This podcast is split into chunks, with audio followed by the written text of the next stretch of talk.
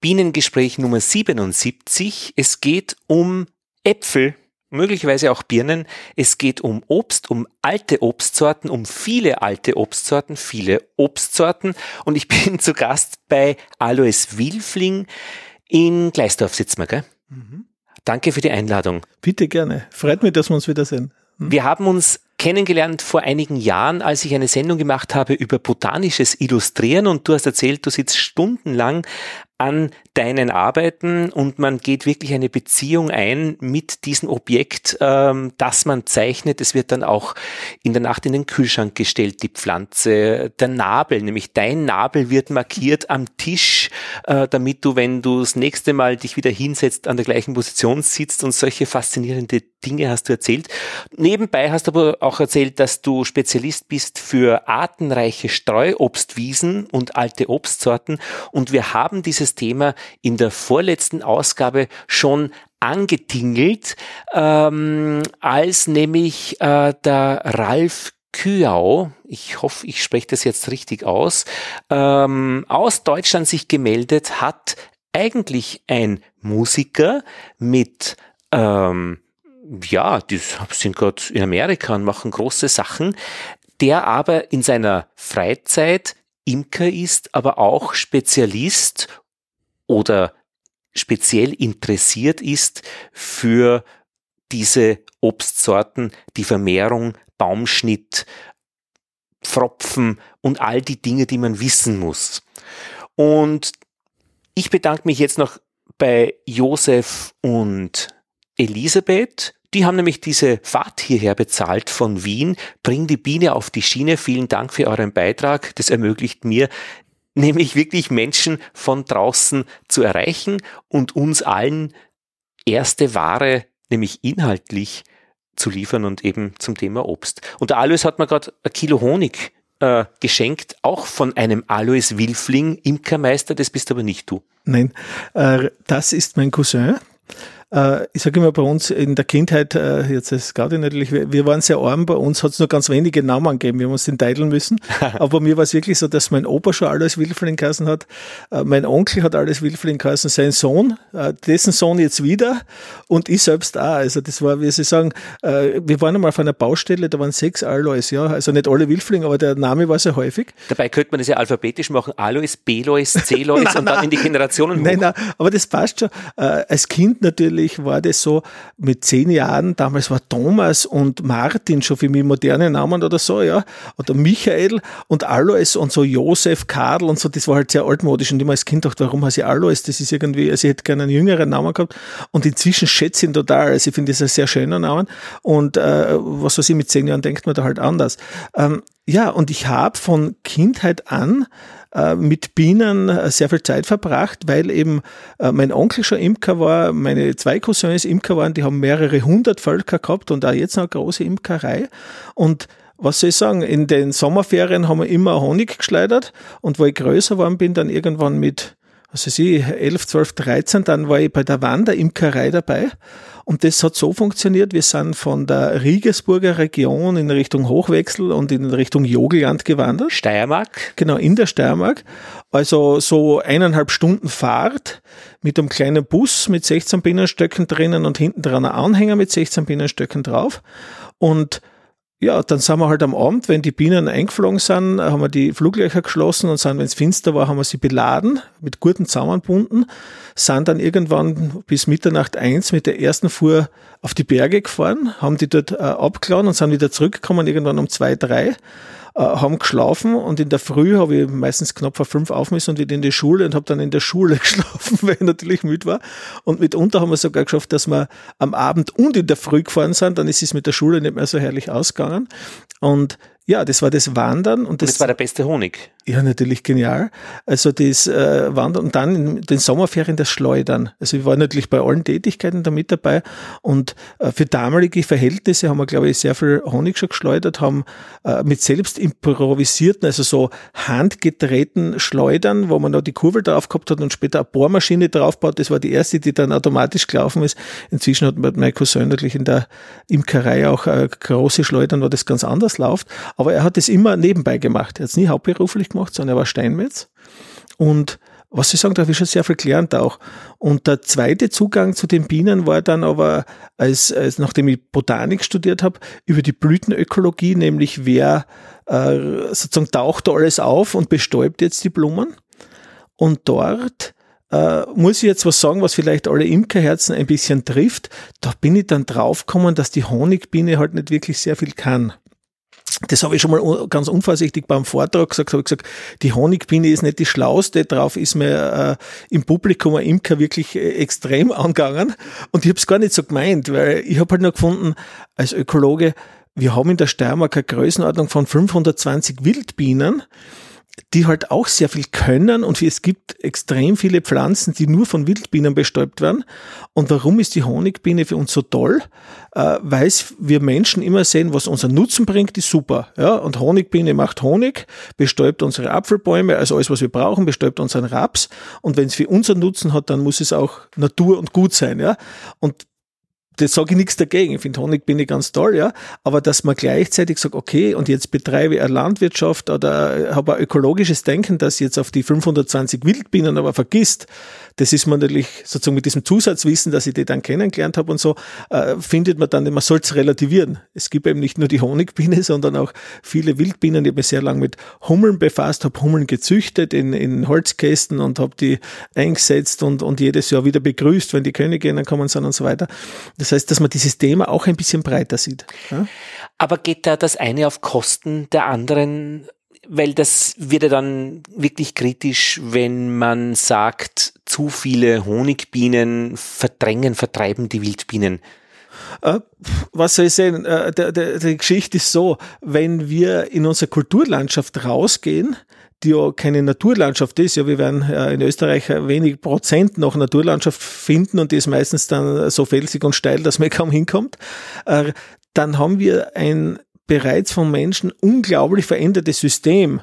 Es gibt ja von Haus aus nicht Maisäcker, Rapsfelder, Gerstenfelder oder was weiß ich in so Riesenmaßstab und dass dort, da drinnen finden die Wildbienen eh relativ wenig. Das heißt, jetzt ist mir schon klar, dass die nicht auf der Gerste sind, aber ich sage aber auf Blütenfeldern, wo die Honigbiene primär ist, in Sträubsgärten, auf Rapsfeldern und sonst wo, äh, da ist sie, glaube ich, nicht unbedingt dann der Konkurrent in dem Moment. Und die Wildbienen und äh, Blütenökologie ist ja der Bereich, wo es darum geht, sozusagen, wie, wie und wer bestäubt jetzt eine Blüte. Mhm. Und man muss sich das ja vorstellen, wenn man jetzt nicht Biologe ist, sage ich, ähm, eine Biene und eine Blüte, das ist ein Schloss-Schlüsselprinzip. Das heißt, ich kann eine Türe aufsperren, wenn ich den richtigen Schlüssel finde. Ja, wenn ich einen Schlüsselbund habe und da muss ich zehn durchprobieren und plötzlich passt einer, dann ich mich freuen, weil es hinhaut. Und so ist es genauso in der Blütenökologie. Das heißt, es haben sich in der Evolution Blüten entwickelt, die eben eine bestimmte Biene haben, sozusagen in einer Koevolution. Und eine Hummel kann von mir aus eine Blüte von einem Fingerhut, ja, den giftigen Fingerhut, den roten, glaube ich, kennen viele. Da kann eine Honigbiene nicht wirklich was ausrichten. Die kann da zwar rein, aber auch nicht wirklich gut. Die Blüte ist innen rutschig, dann sind so Haare, die den Eingang sozusagen versperren, ja, die kommt da nicht wirklich durch. Dann, ich sage es jetzt mal vermenschlich, dann macht sie wahrscheinlich auch keinen Spaß mehr, äh, da rumzuraufen in, in, in diesen langen Haaren drin. Ich glaube, rütteln muss man genau. auch manchmal. Und dann soll sie nach oben kommen. Der Rücken ist nicht nicht so hoch, dass sie den Bollen sozusagen abstreifen wird. Der dicke Hummel, die, die streift dann oben an den äh, sozusagen Staubblättern an und, und nimmt den Bollen mit. Da muss sie auf der Kraft haben, ja, dass sie den rausschüttelt. Äh, und das alles kann sie nicht und deswegen sozusagen kann die Honigbiene jetzt diese Blüte nicht wirklich nutzen. Und andere sind wieder zu klein oder sie muss ja einen langen Rüssel haben und so weiter. Ja, ja aber daher an sich kein Problem. Also Konkurrenz nein. Ah, also ich habe das auch von, Anfang an gar nicht so formuliert, weil, wie Sie sagen, Ökologie heißt meistens eh nicht äh, gegeneinander, sondern nebeneinander. Mhm. Ja? Also, oder miteinander, aber jedenfalls nicht, dass es geht nicht um Honigbiene gegen Wildbienen, so sehe ich das nicht. Ne? Ist nicht.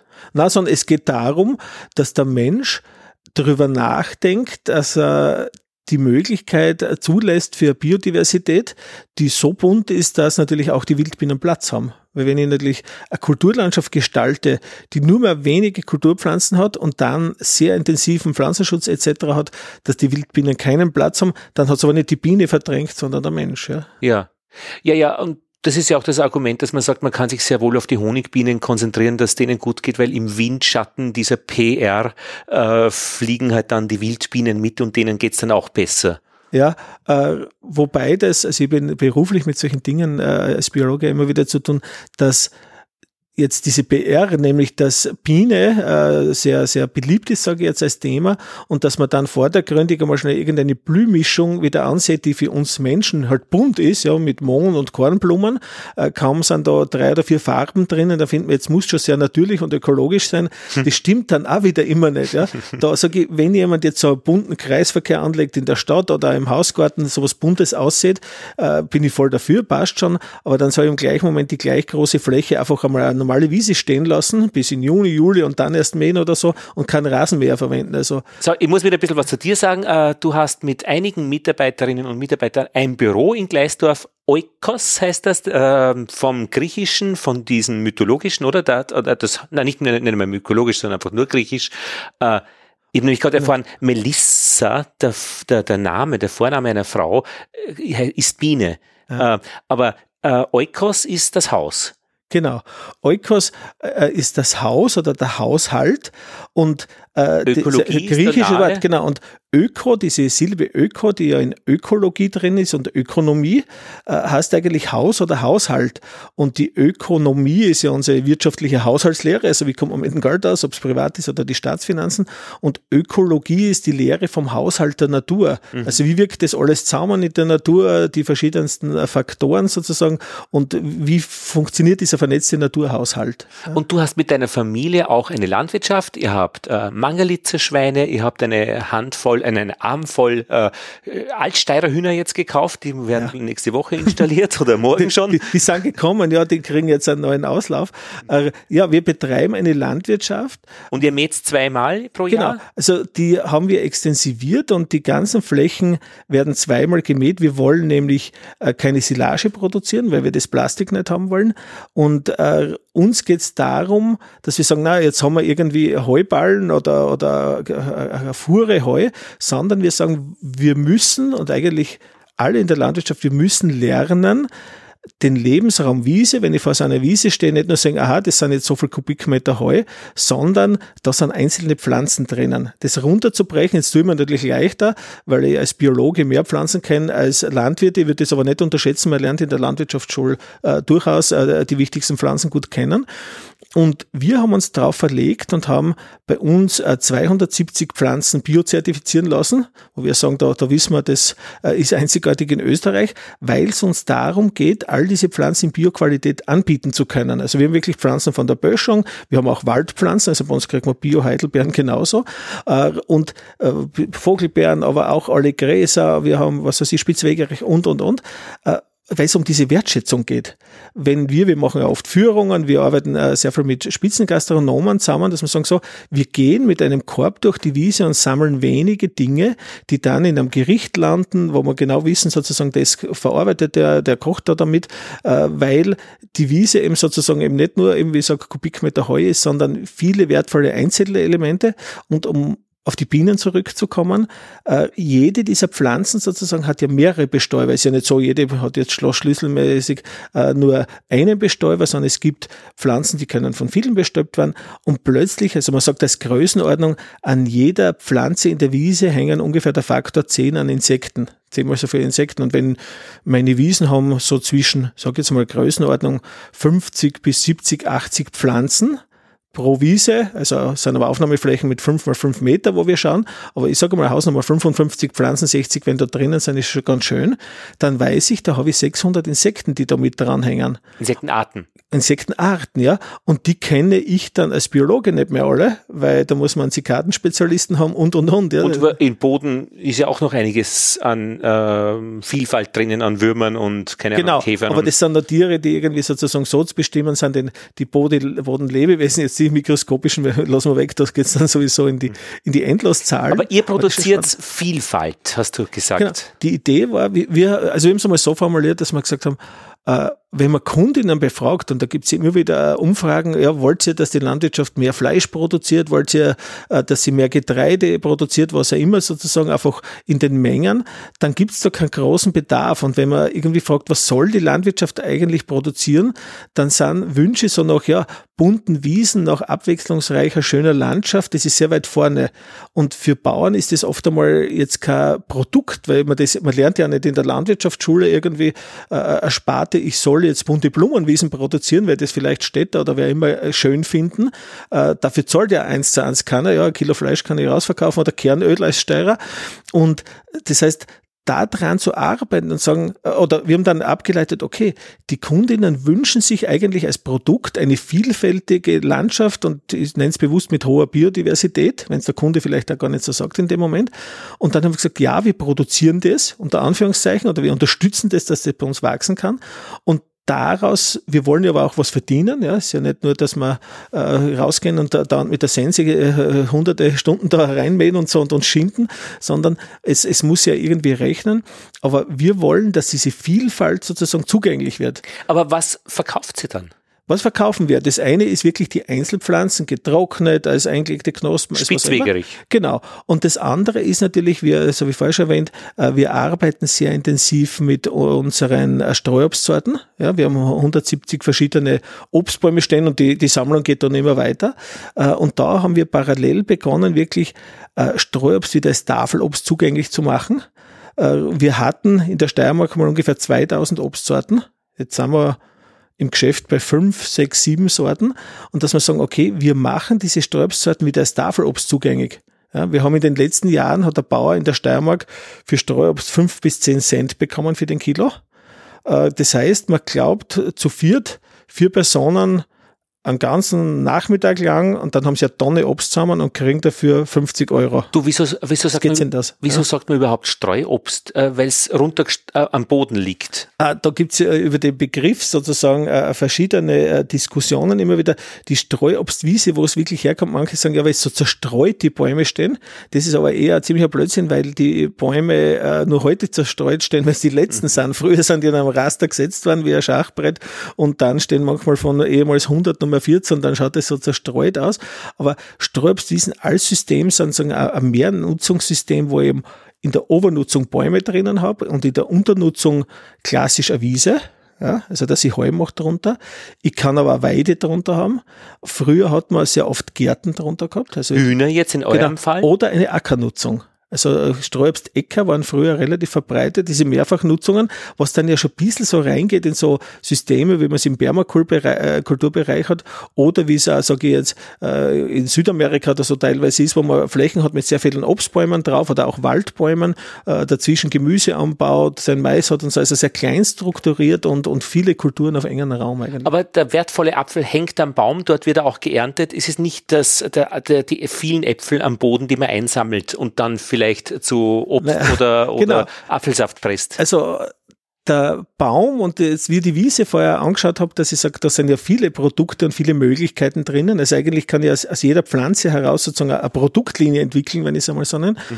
Und bei den Äpfeln ist es bei uns jetzt so der Reflex, gerade bei diesen großen Bäumen, abschütteln schütteln und dann einen Saft draus machen oder halt einen, einen Most machen und dann äh, Richtung Schnaps, dass man es verbrennt. Und wir sagen, na, äh, in der Produktentwicklung und da in Projekten beruflich immer wieder zu tun und sagt, ja, was könnte man machen, ein Essig oder aus den Äpfeln eine Schokolade oder ich weiß nicht, noch raffiniertere Dinge. Und wir sagen, haben dann irgendwann gesagt, was ist das? Der Apfel ist schon ein Produkt, der ist schon fertig. Mhm. Und man sollte sich mal überlegen, wie genial das ist, äh, wenn wir Menschen einen Kuchen machen, einen Joghurt machen, was auch immer, dann brauchen wir ziemlich gute Strategien, dass der irgendwie länger als eine Woche haltet. Ich sag, wenn wir nicht was bökeln und äh, wie, wie solchen halt, also räuchern, komplett einsalzen, äh, mit Rauch behandeln oder sehr viel Zucker reingeben, wie in einer Marmelade, einfrieren etc. Das, über das heißt, diese Methoden, damit wir Lebensmittel erhalten können, die sind immer extrem aufwendig und manchmal dann auch nicht so gesund. Ich kann nicht riesige Mengen vom, vom Geräucherten essen. Und die Natur hat es geschafft, die macht jetzt eine Frucht, die, keine Ahnung, ein paar hundert Gramm hat, die besteht zum großen Teil aus Wasser, hat dann noch ein bisschen Zellulose drinnen, ein bisschen Zucker, e, etliche Vitamine etc. und legt, also ich kann den Apfel jetzt hinlegen und wenn der kühl liegt, ich habe jetzt äh, wirklich sehr viele Sorten noch, dann haltet der von September, Oktober bis in den April, Mai rein, wird sogar noch besser, indem er nachreift, äh, verschimmelt eben nicht gleich sozusagen und ist unglaublich gesund. Das heißt, das ist ein geniales Produkt. Und wir haben gesagt, ja, an diesen Apfel, diese Vielfalt, ja, wir sammeln die wieder ein, äh, wir kaufen die den Bauern ab und wir haben begonnen in den letzten Jahren, die Äpfel um einen Preis, der beim 10 bis 40-fachen liegt, aber sagen wir im Schnitt beim, um den 20-fachen Preis bei den Bauern zu kaufen und vermarkten dann diese Äpfel als Tafelobst weiter. Und ich habe gesehen auf eurer Website www.evaundadam.at eine Schatulle, äh, schön unterteilt, ähm, 6 mal 6 äh, oder 5 mal 5, 5 mal 4, ja, 5 mal 4, 20 Äpfel und äh, einzeln in ein bisschen an Papier eingewickelt, Seiden In Seidenpapier sind in Seidenpapier und 95 Euro ist drauf gestanden. Das heißt, ein Apfel kostet ungefähr 4 Euro, 5 Euro. Ja.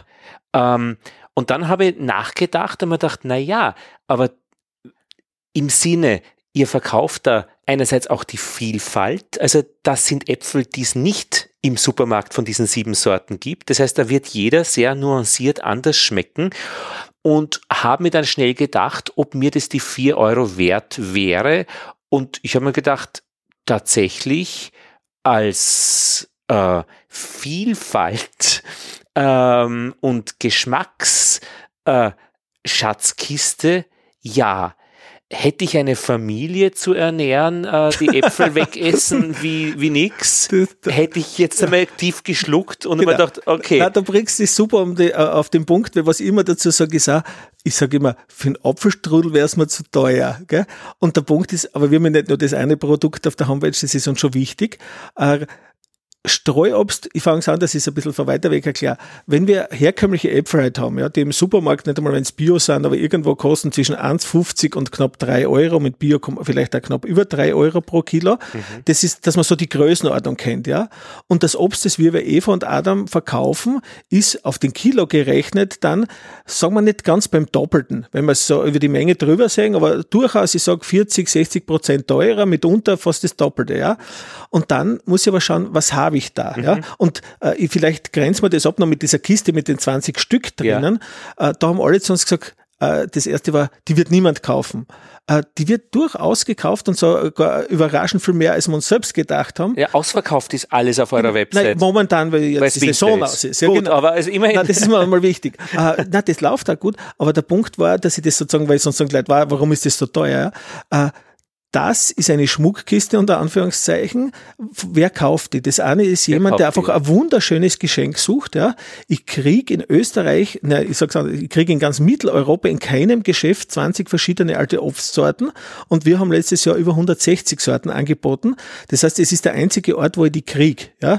Und dann kann jemand einfach sagen, okay, liebe Tante, lieber Freund, ich will dir was ganz Besonderes schenken und ich schenke dir jetzt eine Sorte, da sind 20 Raritäten drinnen, die kriegst du einfach nicht. Ich habe immer gesagt, wenn wer sagt, ja, das kostet so viel, 95 Euro, sage ich, was was, lieber Freund, ich gebe dir jetzt die leere Kiste, fahr los und füll dir das selbst. das habe ich mir dann gedacht. Es in einer Eben, Woche ja. wird es niemand schaffen. Wird's niemand schaffen. Er wird vielleicht sogar 20 verschiedene Sorten haben, aber er wird sie nicht bestimmen können. Es ist ja pomologische Arbeit dahinter. Wir bestimmen die, wir sitzen, also ich bestimme pro Jahr ungefähr, und das sage ich jetzt einmal unentgeltlich, eine Größenordnung zwischen 1200 bis 1500 Äpfeln jedes Jahr. Pomologie, die Lehre Pomologie. vom Apfel. Ich habe es einmal hochgerechnet, das sind eine Größenordnung von 700, 800 Stunden, die da unbezahlt reingehen, nur Ja, für ja. Obst bestimmen. Und das heißt, ich bekomme und sage zu einem, da kriegst du die leere Kisten, fahr mal los in der Steiermark bis zu 20 verschiedene Sorten, dass die bestimmt sind und die du erkennst und füll die einmal selbst. Also man, man kriegt ja so. nicht. Ja, aber ich habe mich dann gefragt, äh, schafft ihr das, die alle einzusammeln, einfach rein lebensmittellogistisch und dann müssen ja die dann doch irgendwie frisch und knackig sein, wenn ich es um diesen Betrag verkaufe. Genau. Was ist, wenn da was schief geht und so weiter? Das Genau. muss ja der, der irre Genau. Aufwand Das sein. ist irre, aber wir, dass ihr einen Geht Ansatz- sich das aus? Genau, dass ihr eins noch ergänzt und wer kauft die Kiste noch? Die einen wollen es als Geschenk. Und die zweiten, und das ist schon sehr sinnvoll, das haben wir auch selbst gelernt, ist, ich will mir eine Sträubswiese anlegen und ich will mir nur drei Bäume in meinen Obstgarten setzen, bei meinem kleinen Privathaus, ja, 500 Quadratmeter Grund. Mhm. Jetzt gehe ich da in die Baumschule und dann lese ich Wintergolpermäne, roter Herbstkalvin, Amazon. Renette und so weiter. Ja, ja, Jetzt fest. setze ich den Baum bei mir daheim und irgendwann nach vier, fünf Jahren tragt, dann denke ich mir, oh je, das ist aber nicht mehr Apfel. Und jetzt denke ich mir, ich würde gern vorher kosten. Mhm. Ja? Und ich kriege aber die Sorten nirgends. Ich kriege ja eine Champagner-Renette nicht und eine Damason-Renette und was weiß ich, einen Claudius Herbstapfel und wie sie alle heißen. Mhm. Dann kommen die Leute zu uns und schreiben uns an und sagen, wow, füllt unsere Kiste mit den 20 Sorten immer durchkosten, dass sie mal draufkommen, was ist denn überhaupt gut, was schmeckt ihnen. Richtig, ja. Und dann kaufen sie die Bäume. Und jetzt sagen wir, bei dieser Schmuckkiste, wirklich 95 Euro oder so, da geht es auch darum, dass jemand sagt, ich unterstütze gerne das Projekt. Das ist ein symbolischer Preis. Also wir rechnen das nie von Apfel runter, weil das geht nicht. Wenn jetzt aber jemand Strudel machen will, wenn jemand äh, sich 60 Kilo nach Hause tun will, dass er einen Winterfahrrad hat und er hat einen schönen kühlen Keller, dann kommen wir irgendwo auf den Preis hin, wo ich gesagt habe, 50, 60, 70 Prozent mehr, vielleicht mitunter bei einer seltenen Sorte das Doppelte. Mhm. Nur wenn ich jetzt habe, ich vorher gesagt, Cludius Herbstapfel oder was weiß ich, einen purpurroten Cousineau, dann kriege ich meistens vom Bauern Vielleicht hat er einen Baum, vielleicht zwei, aber ich kriege vielleicht 150 Kilo, manchmal 300 Kilo. Es kommen welche mit 10 Kilo zu uns. Ein herkömmlicher Bauer, der erntet am Hektar, ja, im intensiven Obstbau, 35, 50, vielleicht 70 Tonnen und ich habe da irgendwo 150, 300 Kilo und dann habe ich ja nicht einmal noch den doppelten Preis und man muss überlegen, jetzt, wie du gesagt hast, logistisch, bis jetzt von diesen vielen Bauern, die noch diese alten Bäume haben und das ist keine Plantage, wo jetzt rumänische Arbeiter durchfahren können und standardisiert ernten, sondern ich muss da der Leiter hinstellen und habe dann auf diesem großen Sträubsbaum, auf dem Landschaftsprägenden, schönen Baum, der halt im Frühling auch blüht und, und die Landschaft gestaltet, dann habe ich dort vielleicht 30 Prozent Tafelobst drauf. Die werden alle handgepflückt, muss ich über die Leiter mal runterbringen und bis die dann bei uns landen, dann werden sie kommissioniert, müssen einmal durchklappt werden, müssen eben auch gelagert werden und wir haben KCA-Lager mit Gas, sondern wirklich in einem Erdkeller, wo die sauber gelagert sind, in einer Halle und dann werden sie verpackt und an die Anzahl der Kunden geschickt. Das heißt, die Liebe, die Hinwendung, ich muss ja noch bestimmen oft, ja, weil wir ja nicht alle Sorten wissen, was sie sind, oder 80 Prozent müssen wir bestimmen der Aufwand ist einfach so ungleich höher, dass man mit sehr gutem Gewissen sagen kann, ja, der kostet vielleicht fast das Doppelte pro Kilo, aber anders geht's einfach nicht. Aber ist es dann fair bezahlt oder liegt's jetzt, müsste man eigentlich das Vierfache verlangen? Äh, das müsste man wahrscheinlich, wenn man nämlich wirklich was verdienen wollen. Eva und Adam haben wir als Projekt ausformuliert vor zwei Jahren. Ja, also formuliert haben wir es 2009 und wir haben es jedes Jahr nicht gemacht, wenn wir gewusst haben, wie viel Risiko drinnen ist finanziell und dass extrem viel Arbeit drinnen ist. Ja, ja. Eben, ja. Und wir haben jetzt ein Team von sechs, sieben Leuten, die an Eva und Adam da mitarbeiten. Und das Ziel ist einfach, dass wir Null haben wir da leichtes Plus, wenn wir immer was weiterentwickeln müssen.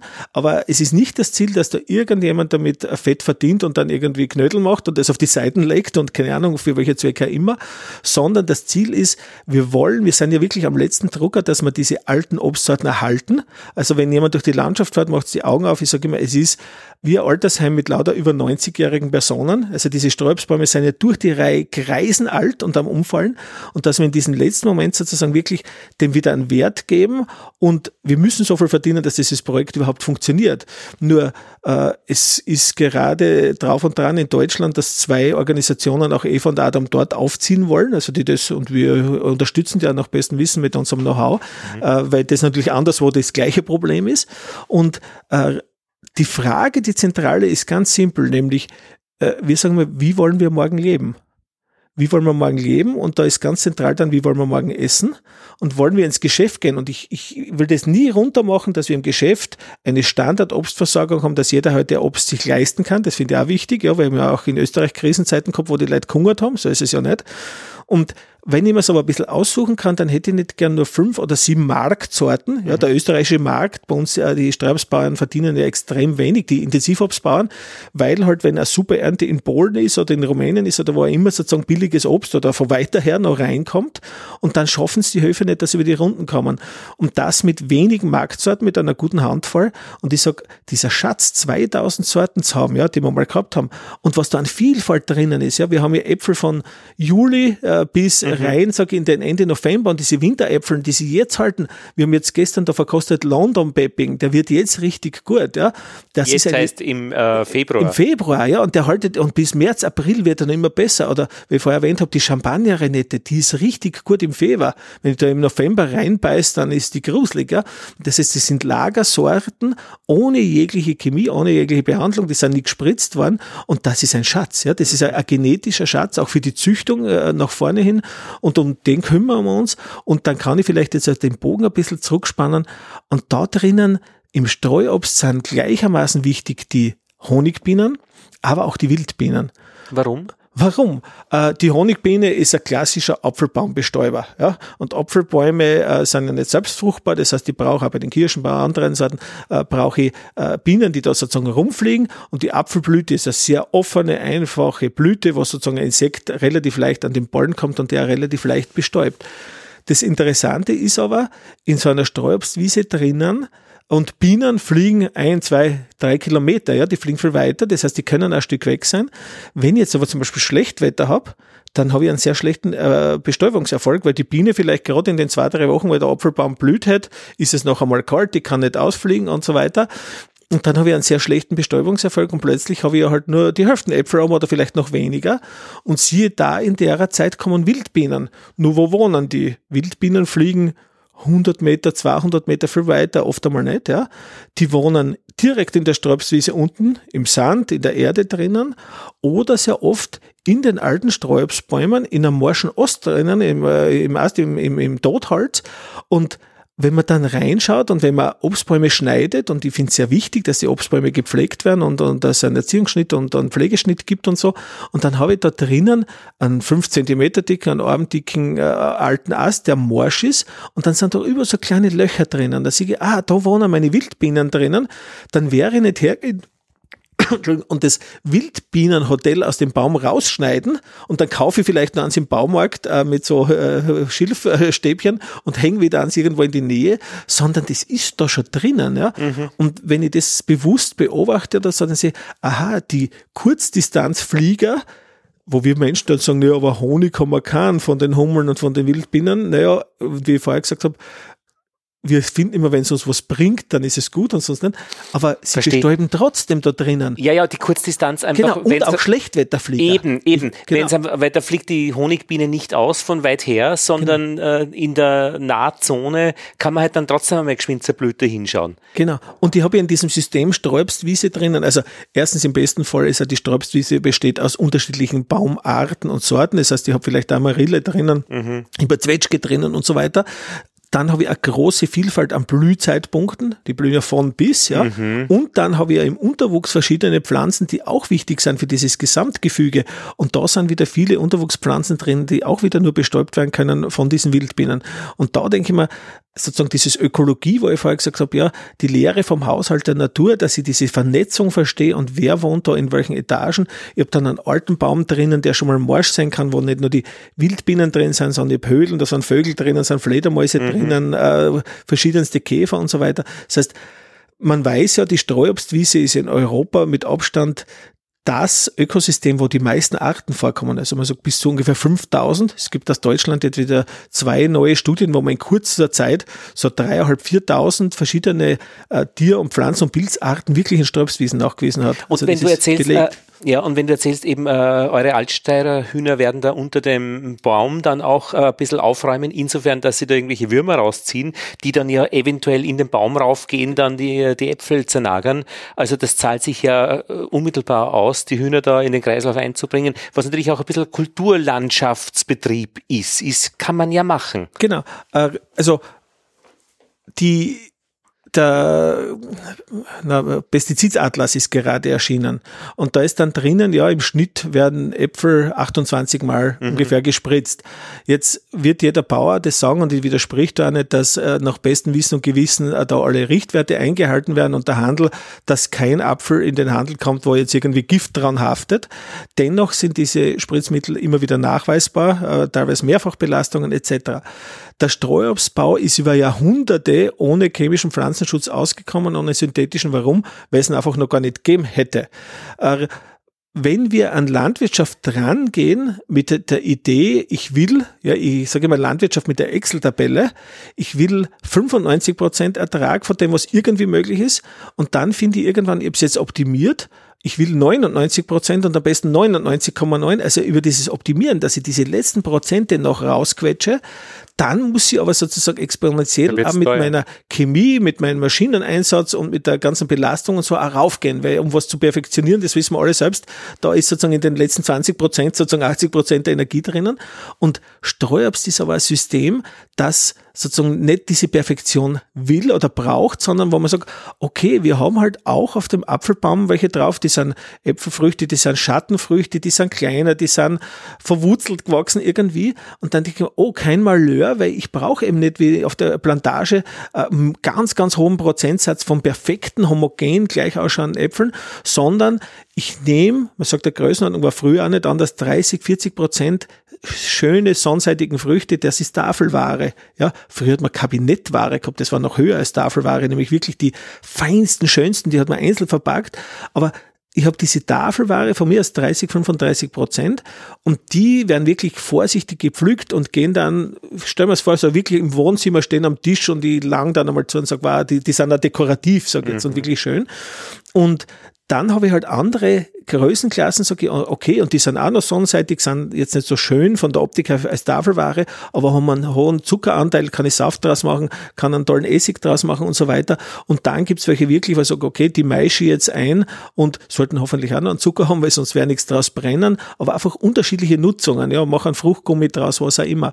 Und äh, das geht natürlich nicht, wenn ich sozusagen das denke über eine Schiene, die weltweit äh, genormt ist. Ja? Mhm. Und dann natürlich bin ich auch nicht marktfähig. Wenn ich eine Sträubstwiese habe und ich sage jetzt ein durchschnittlicher steirischer Bauer mit 15, 20 Sorten, aber von jeder Sorte nur einen Baum, dann hat er pro Baum in einem guten Jahr 300 Kilo, vielleicht auch nur mal 100 Kilo da kann ich aber nicht einen großen Markt damit beliefern, ja. Und deswegen muss das alles normiert werden und so äh, ziemlich gleichgeschalten, dann kann ich das eben machen. Und ansonsten wird es anstrengend, nämlich Vielfalt ist viel schwieriger zu kommunizieren. Unsere Kundinnen natürlich, wir machen Verkostungen und dann sind sie völlig überfordert, wenn da 120 Sorten vor ihnen liegen. Dann sage ich mir, hallo, jetzt fangen wir mal mit fünf an. Aber probier halt einmal einen guten Lederapfel, ja. Damason-Renette, eine französische Renette. Also all diese Äpfel, die außen so braun und lederig sind. Warum sind sie so? Weil sie die dünnste Haut haben. Es denken immer alle, war Lederäpfel, die sind ledrig, derb, ja, wenn man es angreift, das, das fühlt sich an, oder der Boskop kennt jeder. Äh, das sind die Äpfel mit der feinsten Haut und eigentlich passiert was, die Haut reißt ständig beim Wachsen auf. Ich sage immer, ist ja ein derbes Beispiel, aber wie Schwangerschaftsstreifen, wenn man kriegt, sozusagen die, die Haut muss sie dehnen, ja, und der Apfel bricht immer auf und weil er einen kleinen Riss kriegt, macht er dort sozusagen äh, ja, ein Korkgewebe drüber und so entsteht diese ledrige Oberfläche, weil der Apfel eigentlich tausendmal beim Wachsen aufgebrochen ist. Und wenn man es dann beißt, spürt man natürlich dieses Korkartige und kommt so ein bisschen dicker vor, aber in Wirklichkeit sind es die Äpfel mit der feinsten feinsten Haut und die unglaublich fein sind und eine unglaubliche Würze und Aroma haben. Und dann sag ihm, lernt fünf Äpfel kennen und probiert eben mal so einen Lederapfel.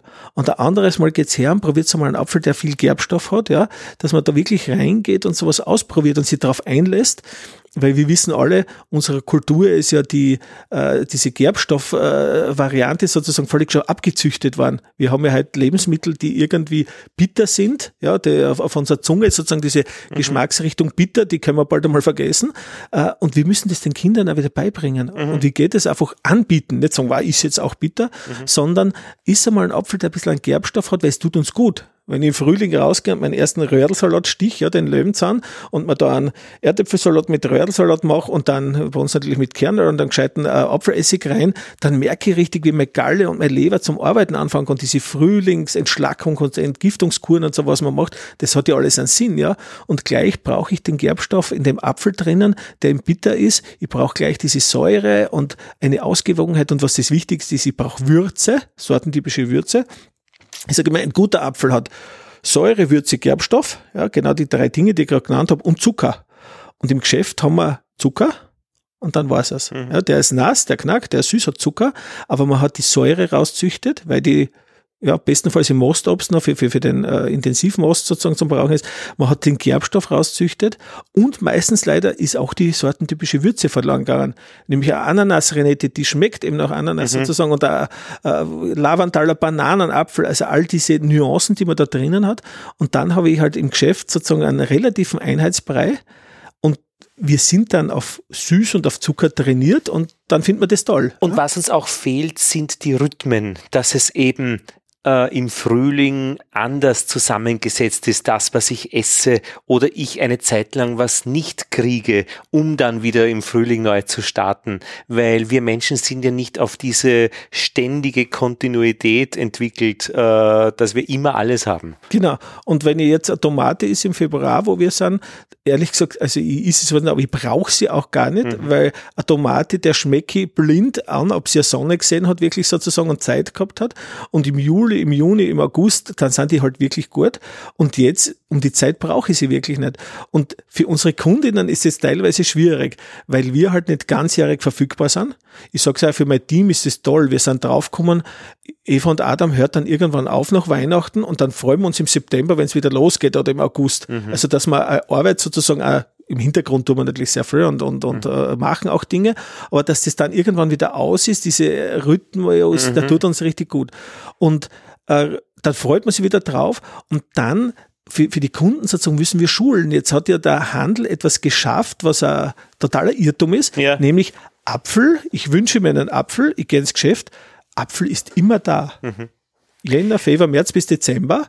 Und wir sagen, na, ein Sommerapfel, ein Klarapfel oder ein Grafensteiner, der haltet nur zwei, drei Wochen, ein Grafenstein vielleicht ein bisschen länger und den gibt's halt nur im Juli, August und dann gibt's Herbstsorten, die gibt's von September bis Oktober oder so und die Wintersorten, die sind im November reif und gibt's halt bis April. Mhm. Und da wir diese Notwendigkeit nicht mehr haben, dass wir jetzt einen Winterapfel einlagern müssen, weil es ihn eh jeden Tag frisch im Geschäft gibt, haben wir sozusagen den Bezug zur Natur dann verloren. Ich habe meinen Freund Alois besucht im Büro, äh, ist ein Apfel neben ihm auf dem Computer gestanden. Im Gespräch schaut er den an, nimmt ihn und schmeißt ihn zornig in Mistkübel neben sich. Sag ich, Alois, was ist los? Sagt er, der ist jetzt drei Wochen an der Stelle, der hat sich nicht verändert. Mit dem stimmt was nicht. Das war irgendein Apfel, den er wo gekauft hat, ja, und der und ich habe das nachvollziehen können. Also ein Apfel, der sich nicht verändert, der hat, der, mit dem wurde etwas gemacht, was nicht okay ist. Also von der Haltbarkeit geht sie nicht aus, oder? Der muss sich verändern nach drei Wochen. Äh, ein Apfel ist ein Lebewesen, der steht über seinen Stiel mit dem Baum in Verbindung. Und ich sage mir, das größte Wunder auf der Welt ist ja eigentlich das grüne Blatt weil die Sonne scheint auf ein grünes Blatt und über die Photosynthese wird ein Motor angeworfen, der das ganze Leben auf der Welt überhaupt erst ermöglicht. Es wird uns Menschen nicht geben und keine Tiere geben etc wenn sie das grüne Blatt geben würde. Also das ist ein Wunder, das man schwer sozusagen nachvollziehen kann, Photosynthese, aber es baut sozusagen Foto ja mit Licht etwas zusammenbauen, synthetisieren. Ich nehme das Licht her, ich nehme Sauerstoff her, CO2 her, was auch immer und baue sozusagen aus diesen Bausteinen was und es kommt jetzt mal sehr vereinfacht gesagt am Schluss irgendwie Zucker, aber jedenfalls was raus, was essbar ist, ist Zellulose, Stärke, was auch immer. Und das heißt, das ist ein totales Wunder eigentlich. Und dann denkt man, der Apfel ist jetzt eh irgendwie fertig oder ist, der liegt tot da. Der Apfel, jeder Apfel hat außen viele kleine Punkte. Diese Lentizellen, sagen wir, aber sagen wir Atemöffnungen. Und der atmet weiter, weil wenn wir den Apfel längs durchschneiden, dann sehen wir vom Stiel, gehen dann so Linien runter, so herzförmig um das Kernhaus rundherum. Das sind gleich, wie wir halt Venen und Arterien haben, also Blutadern, sind das dort die Gefäßbündel von diesem Apfel, wo drinnen eben die Nährstoffe fließen. Und wenn ihr einen Apfel hinlege und der ist lackgrün, ja, ein grüner Stettiner, der heißt von mir auch schon so, aber es gibt viele Sorten, die einfach noch relativ grün geerntet werden und dann liegen sie einfach und reifen nach und irgendwann werden sie gelb und irgendwann kriegen sie rote Wangen und dann kann ich sie auch erkennen. Das heißt, bei mir, wir sitzen ja daneben und können rausschauen, am Balkon liegen sehr viele Apfelsorten, weil ich sie, wenn ich sie kriege zum Bestimmen oder wenn ich sie selbst pflück, nicht kenne. Mhm. Und wann werden die meisten Äpfel rot? Nämlich im Herbst, wenn es kalt wird. Und dann sagen die Leute, aha, warum weißt du das? Oder warum werden die dann rot? Sag ich, denk einmal nach. Würde der Apfel jetzt im April knallrot werden, dann kommt der Reh oder Vogel, denkt sich, ha, der ist schon fertig und frisst den, aber die Kerne drinnen sind noch weiß oder noch gar nicht vorhanden. Das heißt, die Farbe aus, ob der schön gelb oder schön rot ist, ist ja Signal für uns, oh, der ist jetzt reif, den können wir bald einmal essen. Und der Apfelbaum, der hat Früchte drauf hängen und wenn wir reinschauen, im Juli vermehren sind die Kerne innen weiß und da könnte er sie noch gar nicht vermehren. Der sagt, meine Äpfel sollen gefressen und verbreitet werden, die Kerne sollen verbreitet werden, wenn es reif sind, ja. Und das zeige ich den Tieren dann schon an, ja. Und wir Menschen sind ja auch nur Tier sozusagen. Und das heißt, er wird dann süß, die, Zuckermenge geht nach oben, er verändert seine Farbe, wird gelb, wird rot, wird bunt und attraktiv und dann kommt das Rädlein oder wir Menschen sozusagen essen oder fressen den und verbreiten die Kerne und das ist ja sozusagen auch ein Signal nach draußen und manche werden erst sehr spät verbreitet. Ja? Das heißt, ähm, der Zorn vom Alois war jetzt nicht unbedingt gerechtfertigt. Also er hat es einfach der Industrie vorgeworfen, dass der manipuliert ist, weil er sagt, er müsste sich verändern, er müsste vielleicht ein bisschen schlapper werden, er müsste irgendwie einfach vergehen auch, schrumpeln zumindest. Wer ist der Alois? Ein Freund von mir. Okay, der heißt auch Alois. Ja, der heißt auch Alois. Der hatte jetzt eine Website organisiert, Alois und B-Lois nebenbei für seine Schattenseite, hat er gesagt. äh, aber äh, ein, äh, das ist ein kulinarischer Journalist, also okay. der, der ziemlich äh, ja. gut aufs Detail schaut Ähm, aber ich habe das eben nachvollziehen können.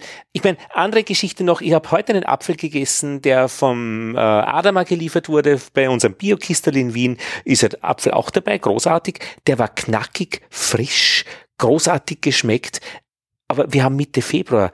Was ist hier passiert, dass es dem so gut geht? Dem Apfel? Ja. Ja, ich nehme an, es ist eine Wintersorte und sie ist gescheit gelagert worden.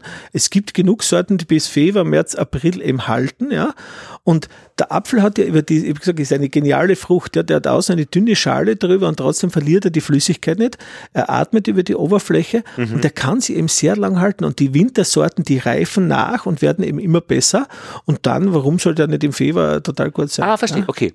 Ja äh, ich meine, beim Honig kennen wir das, dass ja ähm, der Honig am besten schmeckt, den man in der Kindheit gegessen hat, einfach vom, von, äh, vom Geschmack her.